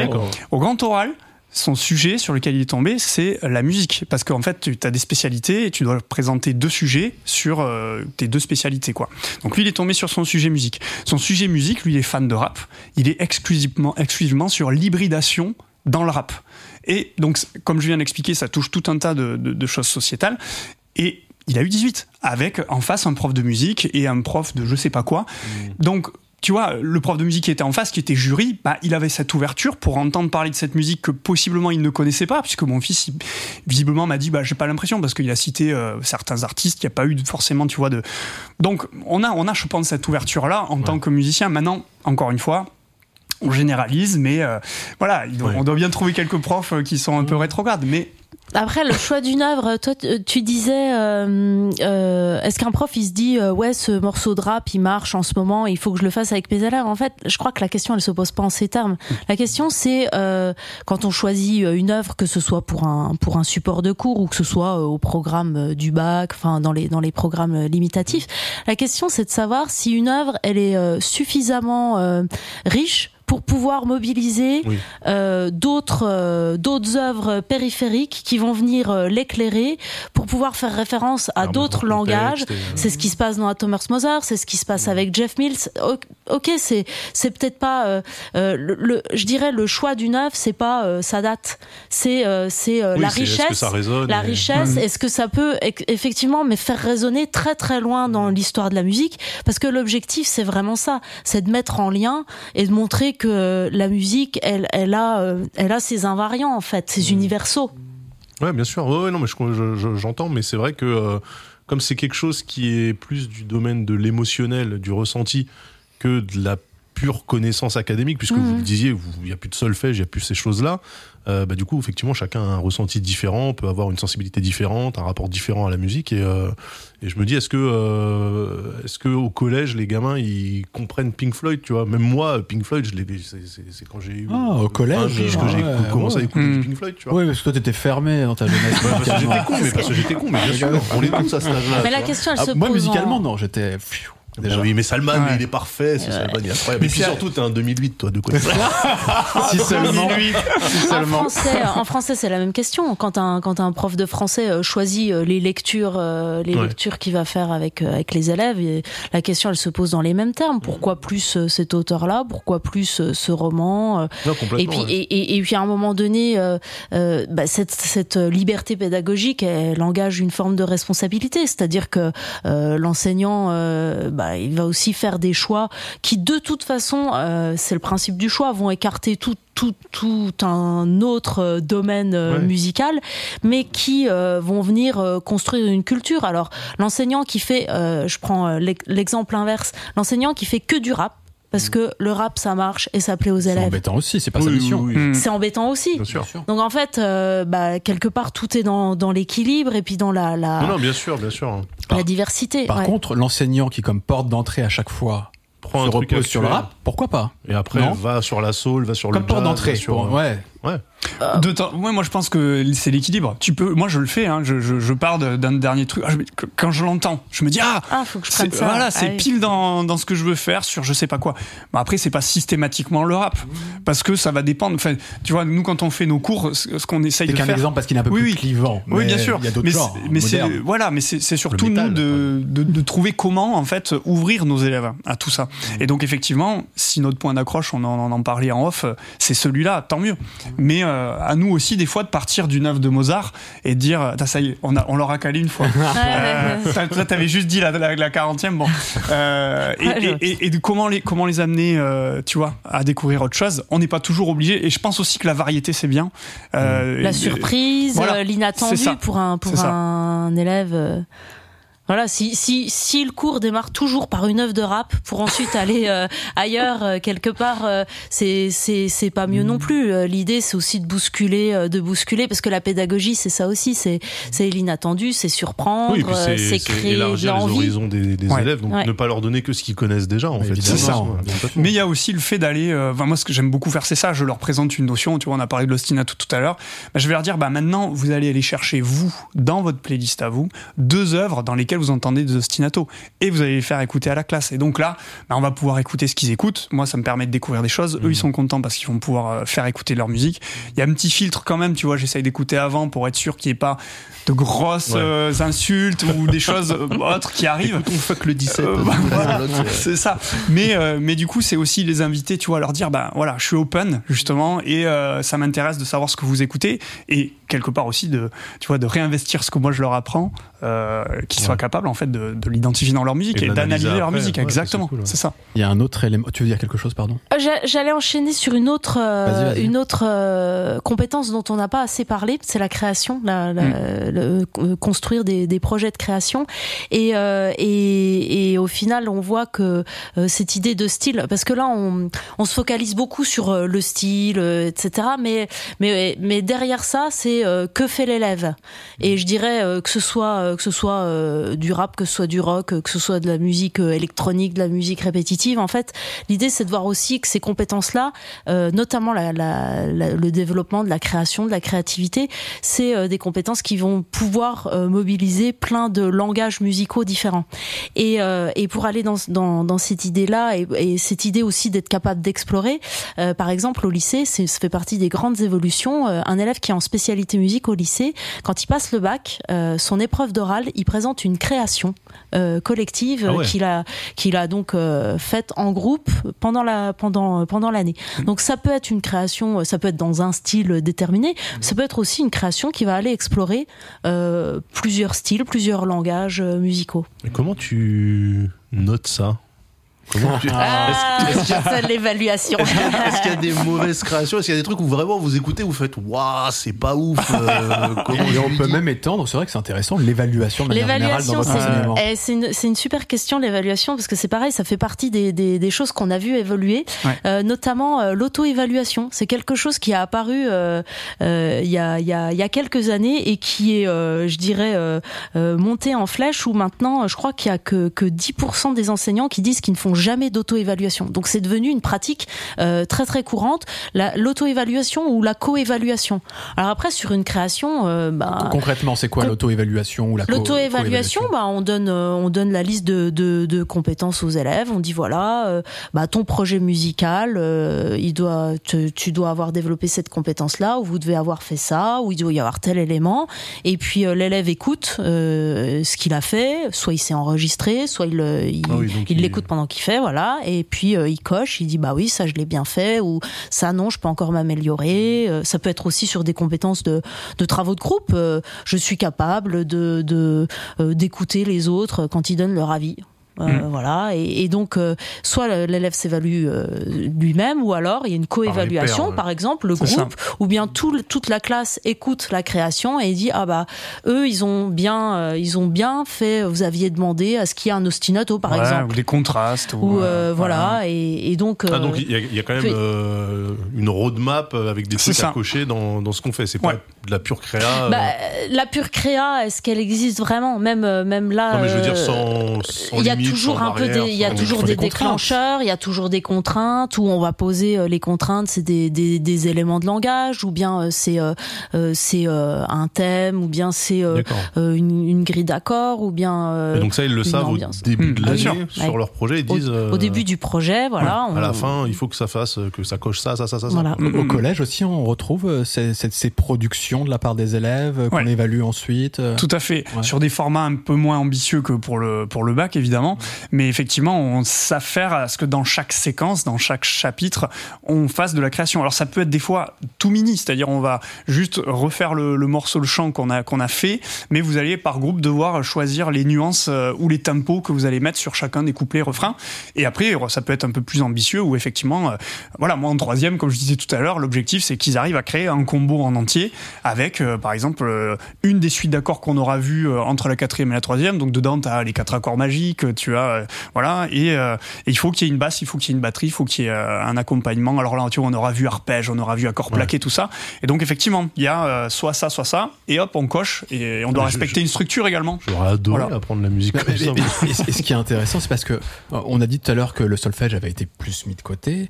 Euh, pour autant, la théorie musicale, parfois, ça peut être un atout aussi. Euh, je pense que quand on est musicien, on le voit. D'ailleurs, bah quand on a des lacunes en théorie musicale, on se dit ah, si je maîtrisais quelques trucs, ça pourrait m'aider. Je serais meilleur. Euh, Est-ce que on voit toujours comment est constitué un accord, quelles sont les gammes, etc. On le voit quand même ça ou pas du tout? Est-ce que vous le déplorez? Parce que ça peut être intéressant aussi si c'est bien fait. Je sais pas. En, en, collège, euh, on est beaucoup plus sur le ressenti, c'est-à-dire que s'ils sont capables d'entendre la différence entre un accord majeur et un accord mineur, mmh. je suis content. Euh, qu'ils sachent définir ce que c'est un accord, c'est-à-dire des notes jouées en simultané. Mmh. Euh, on est bien. Après qu'ils sachent que dedans c'est une tonique tierce quinte, mmh. ça non. je vais pas jusque là. Après au, lycée t'expliqueras. Mais du coup on, est plus vraiment sur euh, encore une fois dans l'immédiateté. Tu vois l'accord majeur mineur. Ah, tu sens qu'il y a un mood différent. c'est possible de, ressentir. Voilà exactement. Voilà. En fait, le, ce qui est important, c'est de savoir euh, de quoi l'élève a besoin pour conduire son projet. Mhm. C'est-à-dire qu'à un moment donné, s'il a besoin de savoir euh, ce que c'est qu'un accord majeur, un, un, accord mineur, parce que on leur aura dit, votre morceau aura une première partie euh, mineure parce qu'on a déterminé qu'on voulait telle couleur, telle ambiance, et la deuxième partie sera majeure. Alors l'élève va, va le mobiliser et va utiliser la, la, question de la théorie. C'est la théorie pour quoi faire. apprendre la théorie ou apprendre euh, le solfège euh, pour, s'en servir comme objectif en soi ça, c'est pas une fin en soi. Mm. maintenant euh, bah, apprendre des notions techniques parfois théoriques parce que on en a besoin après pour les mobiliser dans un projet de, création là il y a, y, a, y a aucun souci. Et ça part toujours de là en fait. On part de, de, cette finalité où on veut les amener et on leur donne les moyens pour y parvenir. Et au final il y a plus de frein parce que euh, bah, c'est comme c'est comme apprendre à lire. Euh, euh, l'enfant qui doit apprendre à lire, s'il sait pourquoi il apprend à lire, s'il a s'il a un objectif. Si l'objectif c'est de lui dire il faut que tu apprennes à lire parce que c'est important de savoir lire et c'est comme ça. Il y a pas il y a pas cette motivation et il y aura pas ce goût de la lecture. C'est pour lire des mangas par voilà, c'est ça, ça. Ou, ou, parce que il a envie de faire une recette de cuisine tout seul et qu'il a besoin de savoir la lire, c'est mmh. différent. Bah en musique c'est pareil. on va mobiliser de la théorie, on va mobiliser des notions qu'on appelle de peut-être de solfège, mais mais apprendre à lire la clé de sol pour euh, jouer de la guitare, ça n'a pas de sens. Il y a un élément un peu dans la continuité de notre débat. il y a des barres, il y a des barres. Non, non, mais on est d'accord que la tablature, c'est génial. Bah C'était juste pour faire. Euh, juste pour euh, désapprouver ce que je dis. Dans la continuité de notre discussion, il y a ce rapport quand même au numérique. Euh, l'industrie musicale, les musiciens, absolument tout le monde, je parle là des professionnels, tout le monde c'est mieux au numérique. C'est partout. C'est partout, avec des, approches hybrides parfois, etc. Mais c'est un phénomène qu'on ne peut pas ignorer quand on s'intéresse à la musique. J'imagine que ça se retrouve dans l'enseignement de la musique à l'école. Euh, il y a une difficulté, c'est que ça demande des appareils, du matériel, des choses comme ça. Comment c'est vécu? Est-ce que déjà ça a de la place effectivement dans l'enseignement euh, de l'éducation musicale à l'école? Et quelles sont les ressources mises à votre disposition pour pouvoir concrètement adopter ces, pratiques? Bah, Déjà, c'est écrit dans les programmes. Pour commencer. Donc il y a vraiment aussi cette injonction-là de, d'utiliser le numérique. Ça peut commencer déjà côté prof, comme tu l'as dit tout à l'heure. Maintenant, on est tous équipés euh, quasiment euh, de, de vidéoprojecteurs à minima, d'un ordinateur, d'un système de diffusion de son de qualité dans la, dans la majorité des cas. Et ensuite, euh, l'idée, c'est aussi de, de, faire pratiquer les élèves. Et là, effectivement, selon les établissements, selon les contextes, on a des moyens qui sont différents. Et euh, moi, je suis dans le privé, donc c'est encore quelque chose de différent. Euh, donc, dans mon cas, je vais répondre pour moi et tu répondras toi pour le public. moi, ça, ça marche toujours par, par projet, c'est-à-dire que comme on parlait du rayonnement tout à l'heure, euh, j'ai dit bah voilà, euh, moi je ramène mon iPad, euh, voilà ce que je vais faire avec les élèves. Est-ce que vous êtes ok? Oui, oui, allez-y. Je montre ce qu'ils font et on me dit ah ouais quand même. Donc est-ce que ce serait possible d'en avoir 5 Et puis l'année mm. d'après 5 de plus. Et puis au final j'ai 16 iPads dans ma classe. Donc c'est pas un budget qui est fixé par l'éducation nationale, mais là c'est l'établissement en l'occurrence. Mais parce que c'est dans le privé? Ouais, ouais. Après on a un budget si tu veux fixe qui est qui est attribué chaque année, mais c'est pas un budget moi qui me permettait d'investir sur du matériel aussi coûteux. Donc voilà, moi j'ai fonctionné comme ça en projet et ça m'a permis de m'équiper et puis après de prendre des claviers MIDI, de prendre des contrôleurs MIDI, mmh. euh, etc.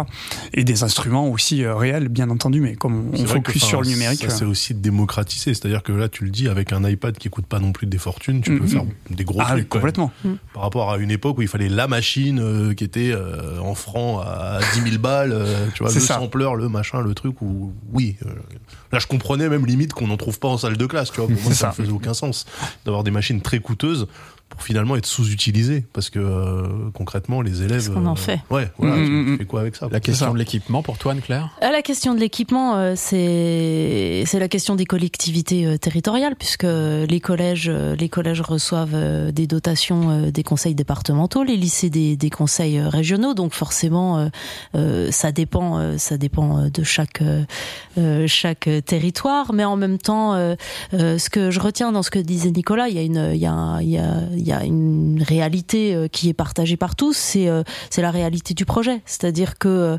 euh, un équipement sans projet, ça n'a pas de sens. Mmh. Donc, bien sûr, les enseignants, ils doivent être amenés à construire des projets et à et à, à comment dire, à communiquer sur ces projets-là pour pouvoir bénéficier des équipements. Après, il y a des volontés. moi, je peux prendre un exemple dans le dans le Grand Est, par exemple, la région Grand Est, elle équipe d'un ordinateur tous les élèves à l'entrée en seconde. Okay. Euh, donc euh, il y a des volontés euh, d'équipement de, la part de la part des régions, de la part des conseils départementaux.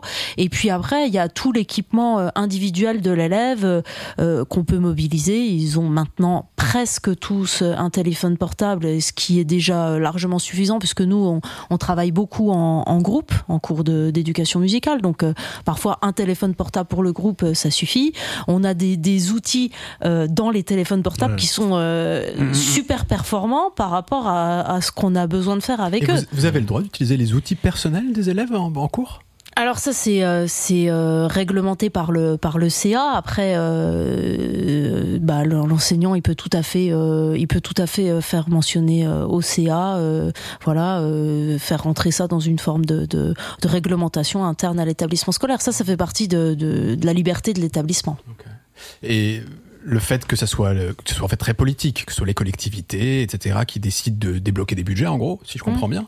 Euh, Est-ce que ça fait aussi que bah, y a des établissements euh, de pauvres entre guillemets où là on n'aura pas l'équipement pour faire de la musique comme il se doit? Non, je pense pas parce que parce que il y a, y a de toute façon une volonté euh, et une, une injonction euh, à, à, un équipement de base.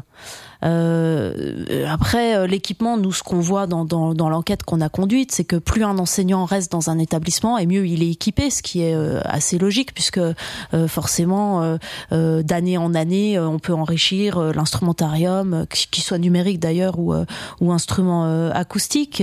voilà, et, et puis, et puis les, les, les dotations, comme je le disais tout à l'heure, elles se font aussi en fonction bah, du, du projet du projet de l'enseignant. Après, forcément, il y aura toujours des cas où euh, où le, le, le, collège ou le lycée est moins euh, moins équipé, euh, moins bien. mais mais vous dire quelles sont les raisons mmh. qui font que l'équipement est, est moins riche à tel endroit ou a à tel endroit. qui dit là-bas on donne rien. Et, non.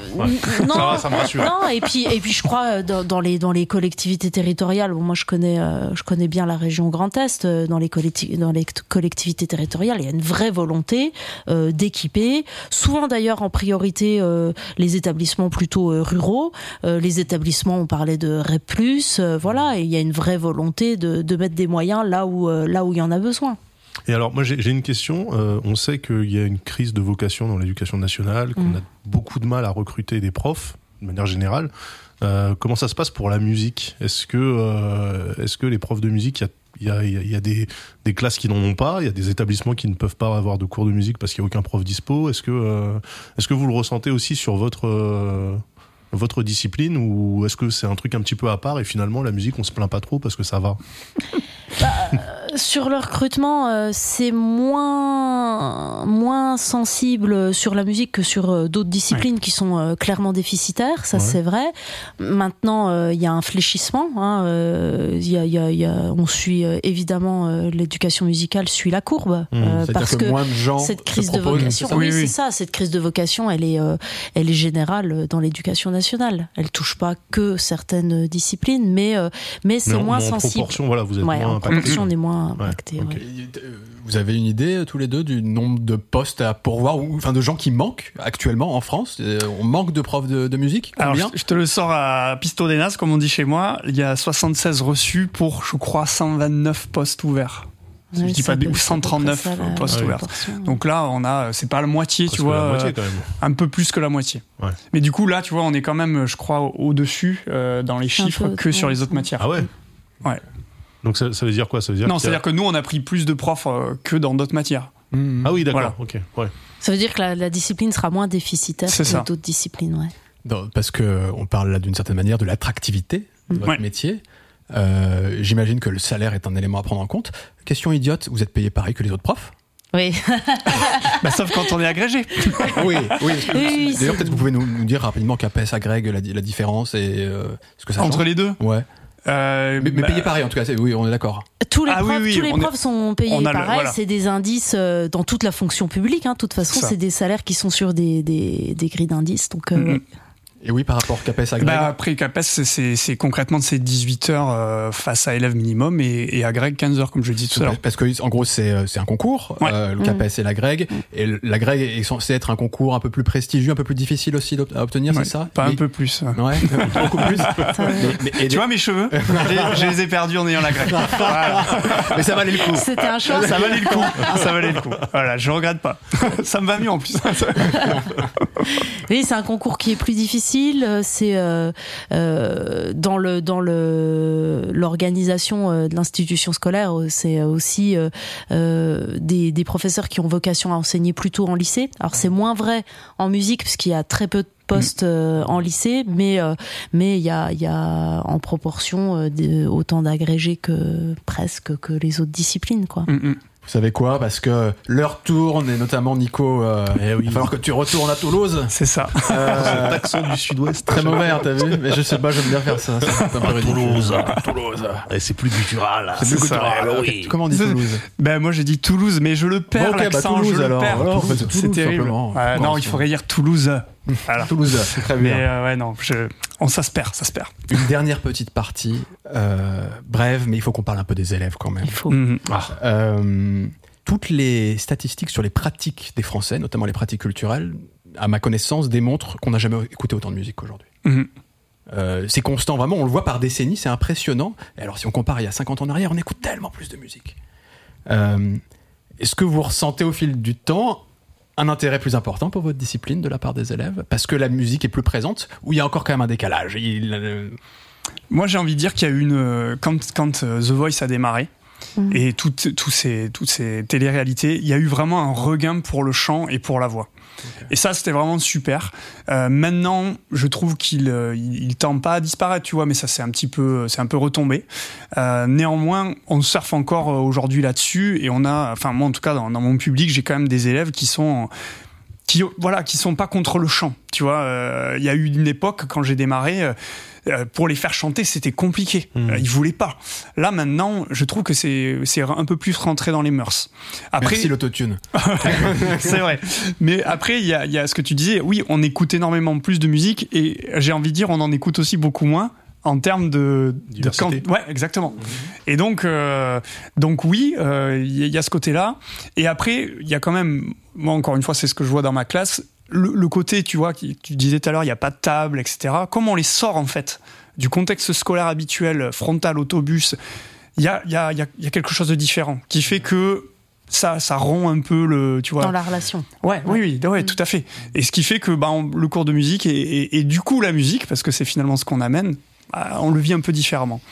Donc après, il y a une histoire de culture, on le disait tout à l'heure, quand tu es depuis longtemps dans l'établissement, on te connaît, on sait, voilà Donc moi j'ai envie de dire que de ce côté-là, franchement, ça évolue très positivement. Et comme la musique est partout et comme tout le monde écoute de la musique, il n'y a plus ce phénomène où moi je n'entends plus aujourd'hui, j'aime pas la musique. Ouais. Tu vois? Toi qui as un peu plus d'expérience d'ailleurs, Beaucoup plus. T'as observé une évolution avec le temps? Ouais, une évolution aussi sur la sur la, la, diversité en fait, euh, la diversité de ce qu'est la musique, euh, la mm. diversité de ce qu'est le monde sonore euh, qui nous entoure. C'est-à-dire que, comme le disait Nico, l'élève qui disait non mais moi j'aime pas la musique, mais ça arrive plus tellement parce que bah, parce que comme on en parlait tout à l'heure, il joue aux jeux vidéo, donc forcément la musique joue un rôle essentiel. il regarde, il regarde, je sais sais pas moi, il est sur YouTube, la musique joue un rôle essentiel, euh, il, il regarde, euh, il va au ciné, euh, c'est pareil. Donc en fait, la musique, c'est, c'est, elle est, elle est tellement omniprésente que de toute façon, il y a toujours un, un mm. fil à tirer, il y a toujours une manière de d'amener n'importe quel élève vers vers le son. Ouais. Mm.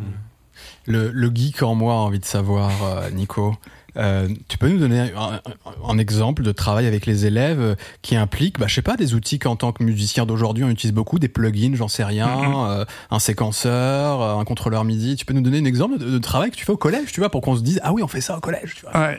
Bah, sixième Launchpad, donc c'est un dérivé de de, de, Ableton et en gros bah, ils doivent euh, créer un morceau tu vois avec une, euh, une structure ABACA dans lesquelles ils vont euh, devoir mettre de la pulsation sur le A sur le B. Il doit y avoir la pulsation mais on l'entend pas donc t'enlèves le beat. Mmh. Euh, ce qui est très drôle en sixième le beat d'ailleurs. Et, le C c'est non pulsé. Donc là ils vont utiliser que des samples. Euh, et donc ils vont découvrir aussi la notion de sample. Sur tu les vois. Pattes directement. Et ils appuient sur les pattes directement parce que tu sais bien que voilà chaque patte correspond à un son. Donc ils découvrent tout ça, le, le, le terme de boucle, le terme de sampler, le terme de sample, etc. et, euh, et, et, ça et, du coup réunion parents-prof euh, en octobre, je montre aux parents bah voilà ce qu'a fait votre gamin quoi. Et, mon fils c'est David Guetta en fait. totalement totalement, Voilà. Et du coup, hein, euh, mettez-moi du budget avec l'association des parents hein, pour acheter des iPads. voilà, j'exagère à peine. Voilà, c'est ça. Mais du coup, voilà, voilà un petit peu ce qu'on fait. Et c'est vrai que tout de suite, tu vois, dès la sixième là, tu leur fais euh, les étoiles dans les yeux. Et toi aussi, t'es content que euh, ils se disent ah mais en fait la musique, en fait je peux faire de la musique quoi. Tu tu leur envoies le message que tout de suite ils sont capables et que c'est pas, enfin, ça nécessite pas forcément des années de solfège pour démarrer. Même, même en dehors des nouvelles technologies, est-ce que tu peux nous donner un exemple d'un projet musical que tu as mené avec des élèves dont tu es particulièrement fier ou qui t'a marqué? Ah ouais, que je, je suis partie, enfin, c'est surtout eux qui doivent être fiers. Euh, euh, un projet de création euh, en terminale, en fait, c'est un, c'est des créations d'autoportraits en groupe. Donc en fait, les élèves, on travaille sur, on travaille sur Schumann parce que c'était au programme du bac et Schumann, en fait, il a, il a écrit dans son carnaval euh, euh, certains thèmes qui euh, donnent des, lettres, hein, le A égale là, etc. Et donc il met des petites signatures codées, etc. Et donc partant de ça, les élèves déduisent leur prénom de, enfin, déduisent des notes de leur prénom, ce qui leur donne un, petit thème. Et puis euh, ensuite, euh, ils créent un morceau. J'ai des élèves euh, qui ont créé leur création, qui sont présentés au bac. Donc en fait, l'idée, c'est l'idée de l'autoportrait, mais ils sont en groupe. Donc il faut réussir aussi à, à amener tout le groupe à comprendre bah, quelle ambiance ils veulent donner et tout. Et, et voilà. Et c'est des créations qui durent presque une dizaine de minutes, la plupart, avec des, des sortes de focus. non, parce qu'après on apprend. Moi, ma fille, elle a trois lettres Et bah justement, non, parce qu'après on apprend à développer un, on apprend à développer un thème. Je veux dire, euh, la cinquième de Beethoven, il y a quand même, euh, il y a quand même qu'une une cellule sur quatre notes et, et, pourtant ça fait toute une symphonie. Donc en fait, euh, on apprend à développer. Ça peut être sur une sorte de musique minimaliste répétitive, un peu à la Steve Reich. Ça peut être, ça peut être des accords style bossa parce qu'ils harmonisent leur prénom et puis après ça donne, ça donne la, la grille d'accords et, et voilà. Et en fait euh, c'est pas euh, c'est pas si c'est pas difficile de la création. En fait euh, l'idée c'est de, de, de, ne pas se fermer de porte mais surtout aussi d'avoir des références. C'est d'être capable mmh. de se dire je vais partir dans ce style là je vais reprendre l'idée de cette basse là elle me plaît je vais l'adapter etc voilà. Ça donne envie hein. ça donne envie. Et tu sais quoi? Pour terminer parce que il faut quand même équilibrer aussi tout ça. J'imagine qu'il y a des améliorations à apporter aussi. Est-ce que chacun, vous pouvez nous donner un, truc que vous pensez qui est encore amélioré dans votre métier Imaginez, euh, je suis pas Pendiaï. voilà, ouais, une, envie, un besoin. Qu'est-ce qu'on peut faire mieux là aujourd'hui? Moi, je dirais plus d'heures. Clairement. Une heure en collège, c'est un sacrifice, quoi. Tu, puis le, le, coup, je sais pas, t'en as un qui a, qui a mal au ventre ou qui a il y a un prof qui passe pour faire une com, tu perds 5-10 minutes. Hmm. Moi, c'est un crève-cœur de pas pouvoir aller plus loin. Et on parle, tu vois, de tous ces projets. C'est une course contre la montre. Chaque cours, c'est une course contre la montre. Donc, euh, euh, je sais bien qu'il y en a qui vont dire 15h, 18h, c'est rien. Mais quand tu sors de là, mais t'es dans un état. Enfin, moi, je saute partout. C'est euh, voilà, hmm. c'est vraiment du, du running. tu, tu, tu vois les, les, les exercices. Avant, j'ai fait juste mes heures de cours. voilà. Et en fait, et du coup, bon, moi, je suis passionné et, et, du coup, je transmets cette passion à mes élèves et je vois bien que ah, ça sonne, tu vois, le, coup, ah, ça sonne déjà. Là, tu dis. C'est gagné. Down. Gagné. Mais du coup, t'es un peu frustré. Donc effectivement, si on pouvait avoir plus d'heures, ça serait quand même super. Et tu, penses même qu'elle devrait être obligatoire, 16 heures supplémentaires? Ah oui, oui, bien sûr. Oui, bah, déjà que c'est au moins deux heures par semaine euh, minimum de mmh. musique, moi je mmh. pense. Ouais, plus d'heures. Euh, je, je, te rejoins, Nico. Et puis, euh, moi, je trouve euh, au lycée plus de plus de possibilités pour pour tous les élèves de toute la France de poursuivre au lycée, parce que maintenant, voilà, il y a y a de moins en moins de lycées qui ont une option musique. Hein, avec mmh. avec la réforme, en fait, les options, elles, ont perdu un petit peu leur leur leur rôle au sein de, de bah, du nouveau bac. Et et donc donc il y a beaucoup de lycées qui ont perdu leur option. Il y a assez peu de lycées qui ont une spécialité musique et au final bah ça crée quand même une forme d'inégalité puisque puisque n'importe où sur le territoire euh, n'importe quel élève ne peut pas forcément euh, poursuivre la musique au lycée alors que ce serait juste euh, légitime. L'élève qui a envie de poursuivre qui a aimé faire des langues et, qui a envie de poursuivre des langues bah il peut trouver cette spécialité n'importe où près de chez lui alors mmh. que c'est pas c'est pas vrai pour la musique. Et puis et puis c'est au final une spécialité qui s'adresse à tout le monde, donc il euh, n'y a pas de raison. On, a, euh, on a un chiffre de, sur l'ensemble des lycées, combien en proportion, combien propose une, une spécialité musique? Alors euh, ouais, alors je pensais pas que la question serait posée. non, en, gros, euh, ou les, même les élèves, du côté des élèves, combien, quel pourcentage d'élèves prennent la musique au lycée? Ah non, c'est c'est c'est c'est c'est un, film, c'est un film. Euh, en gros, ça c'est euh, presque un établissement par département, mais c'est pas le cas ah partout. Par exemple, hmm. euh, la région, ah l'académie de Limoges, je crois qu'il y a une seule spécialité musique pour toute l'académie. Hmm. Après Limoges, l'académie de L'académie de, Besançon, euh, l'académie de Besançon, il y a une seule spécialité musique. Oui, mais en fait, on dit euh, oui, oui, euh, il y a des, des académies plus ou moins rurales. Mais par exemple, Besançon, le fait de, de, dire à un élève qui viendrait, je sais pas, de, de Haute-Saône, bah si tu veux faire de la musique, bah il faut que tu partes à, à deux heures de, de chez toi. À 15 ans. Oui, voilà, c'est on, on, voit qu'il y a une forme de rupture d'égalité, quoi. Mm. Mm, mm. Et des effectifs euh, qui sont pleins. Hein, euh, à Toulouse, là, tu peux plus rentrer, par exemple. Ouais, alors certains, certains lycées, des effectifs pleins, d'autres lycées, mm. c'est plus compliqué parce que, bah, après, c'est des histoires techniques de simplement de carte scolaire, euh, c'est-à-dire que euh, la musique, comme toutes les options en seconde, n'est pas dérogatoire. Donc, par exemple, un élève qui voudrait aller dans tel lycée pour faire de la musique, il n'est pas, euh, il est pas prioritaire pour entrer dans ce lycée-là. Donc, parfois, des, des, des, vœux d'orientation qui sont pas satisfaits pour ces raisons-là. Mm. Contrairement à d'autres disciplines. Ah bah oui. Comme le, le apprendre le chinois, par exemple, c'est dérogatoire, ça, de vouloir apprendre le euh, chinois. Non, parce que c'est une option aussi. Non, en fait, la, règle, la règle est la même pour tout le monde. Les options ne sont pas dérogatoires, normalement. Ouais. Les amis, c'était passionnant. Alors, le sujet, on a fait que les fleurer, j'imagine, mais j'espère qu'on vient proposer, on a proposé une belle base pour comprendre un peu comment ça se passe. Euh, il faut vraiment qu'on le fasse en mode ultra express pour Nico. Euh, Les recos, Daz, est-ce que tu sais ce que tu as envie de faire écouter ou pas Bien sûr, bien sûr. Allez, vas-y, dis-moi vite, on enchaîne. Euh, ah. Un morceau qui s'appelle Dogtooth, qui, qui est sorti cette année. Eh bien, qui est très cool. C'est super. Dogtooth, Taylor the Creator. On s'écoute un extrait. Ah. She could ride my face, I don't want nothing in return. Her body counting who she fucking never my concern. I'm trying to buy my neighbor house. Et du piano. Yeah, yeah. could rob my face, I don't want nothing in return. Except for some her time and all her love, that's my concern. I'm trying to buy my neighbor house and turn it to. sur le dernier album, il vient d'en sortir, hein, ouais, c'est ça, ouais, récemment ouais, ça vient sortir. C'est vraiment très très récent. Là, pour le coup, vous en parlerez dans 8 ans, mais on note, on note des okay, Non, mais il y a un ostinato, c'est bon. Tyler the Creator, Doc Tous. Vous avez une petite idée, vous, d'une petite reco rapido? Là, on le fait un peu en mode express, je vous avoue, mais. Euh, vas-y, vas-y. Euh, bah, moi, j'avais deux idées, mais alors je vais, je vais en dire qu'une, j'ai choisi. Euh, c'est, euh, je l'ai dit tout à l'heure, Jeff Mills, euh, avec l'Orchestre National d'Île-de-France. Ok, c'est quoi le morceau? Bells, par exemple.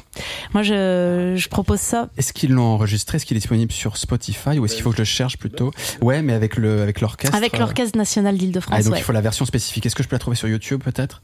Ou alors c'est sur le morceau original, c'est avec, euh, Non, non, non, c'est euh, ça a été réarrangé en fait. Et ah. c'est pour ça que je trouve que c'est un super morceau parce que parce que bah on abolit les frontières euh, entre l'orchestre symphonique et, et l'électro.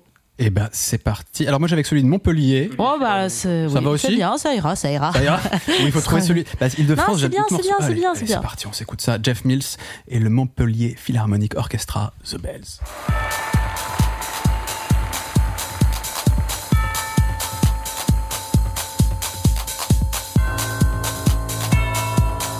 Ça vaut le coup de regarder la vidéo en même temps. Ouais. On vous invite à faire ça. Parce que là, on a vraiment Jeff Mills au milieu avec les machines et puis tous les instrumentistes. Et le chef, on voit le chef qui garde la pulsation, ouais. J'avance un petit peu.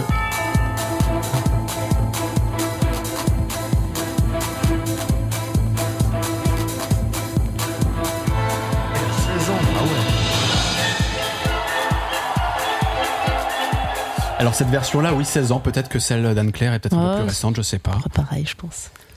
Super, merci pour cette roco. Nico Jacob Collier et le ah. titre All I Need. Je suis allé, euh, je suis allé regarder en scred, j'avais oublié. Alors t'es parti, es parti sur Jacob Collier, on dit comme ça. Hein. Ouais, Collier, je sais pas. Collier, J'aime bien comment tu le dis. Je vais l'enregistrer, je vais l'apprendre.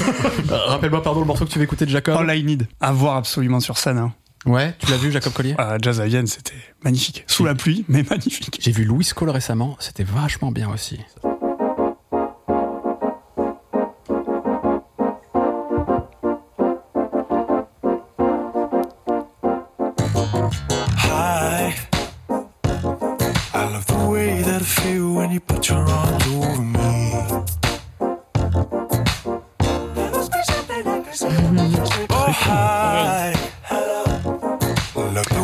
Scène, c'est pour ça, ils font tout ça en live. Hein. Avec les choristes, c'est impressionnant, la précision rythmique. De toute façon, Jacob Collier, c'est un monstre. C'est un Mais du coup, ces musiciens le sont également. C'est ça qui est impressionnant.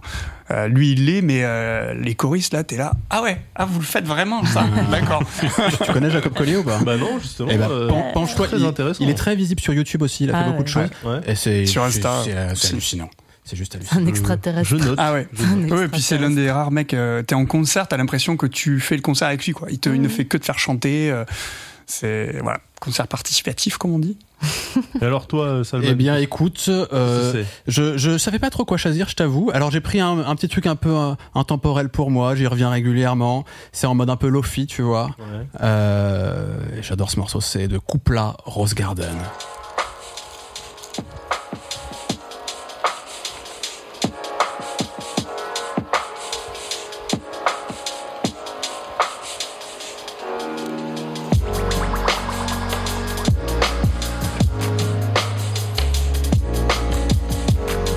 Hmm.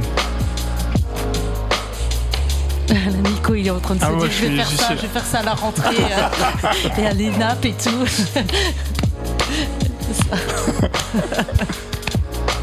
Juste là.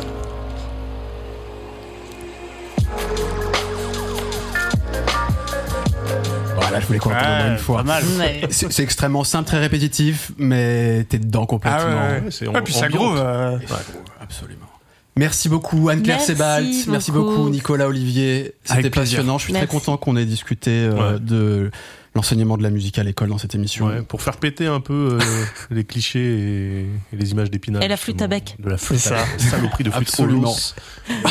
Suivez la marque. Le, travail de, de l'APMU, euh, votre association. Il y a même une revue qui sort régulièrement. Alors là, elle est un peu ancienne, mais euh, il y en a régulièrement. Il y en a, voilà, On a celle de 2022. 2022. Magnifique. Tous les ans. Ouais. Et puis de toute façon, si on s'intéresse à ce métier, si on veut suivre un peu les, les débats, etc., Exactement. vous avez un site internet. Mhm.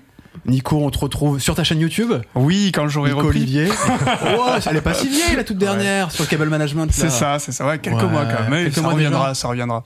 En tout cas, allez vous abonner. Oui, s'il vous plaît, merci. Nico Olivier. tu pourras moins en faire si tu as plus d'heures de cours à donner. Ça, c'est vrai. C'est pas faux. Il fera faire aux élèves, c'est la classe inversée. Les de toute façon, c'est ça, mais à la base, c'était pour eux cette chaîne, donc bon, voilà. Et puis évidemment, eh ben, euh, abonnez-vous à Monte le son si vous regardez ce, podcast sur YouTube. Euh, sinon en version podcast évidemment. Une petite étoile, un petit commentaire, ça nous fait toujours plaisir.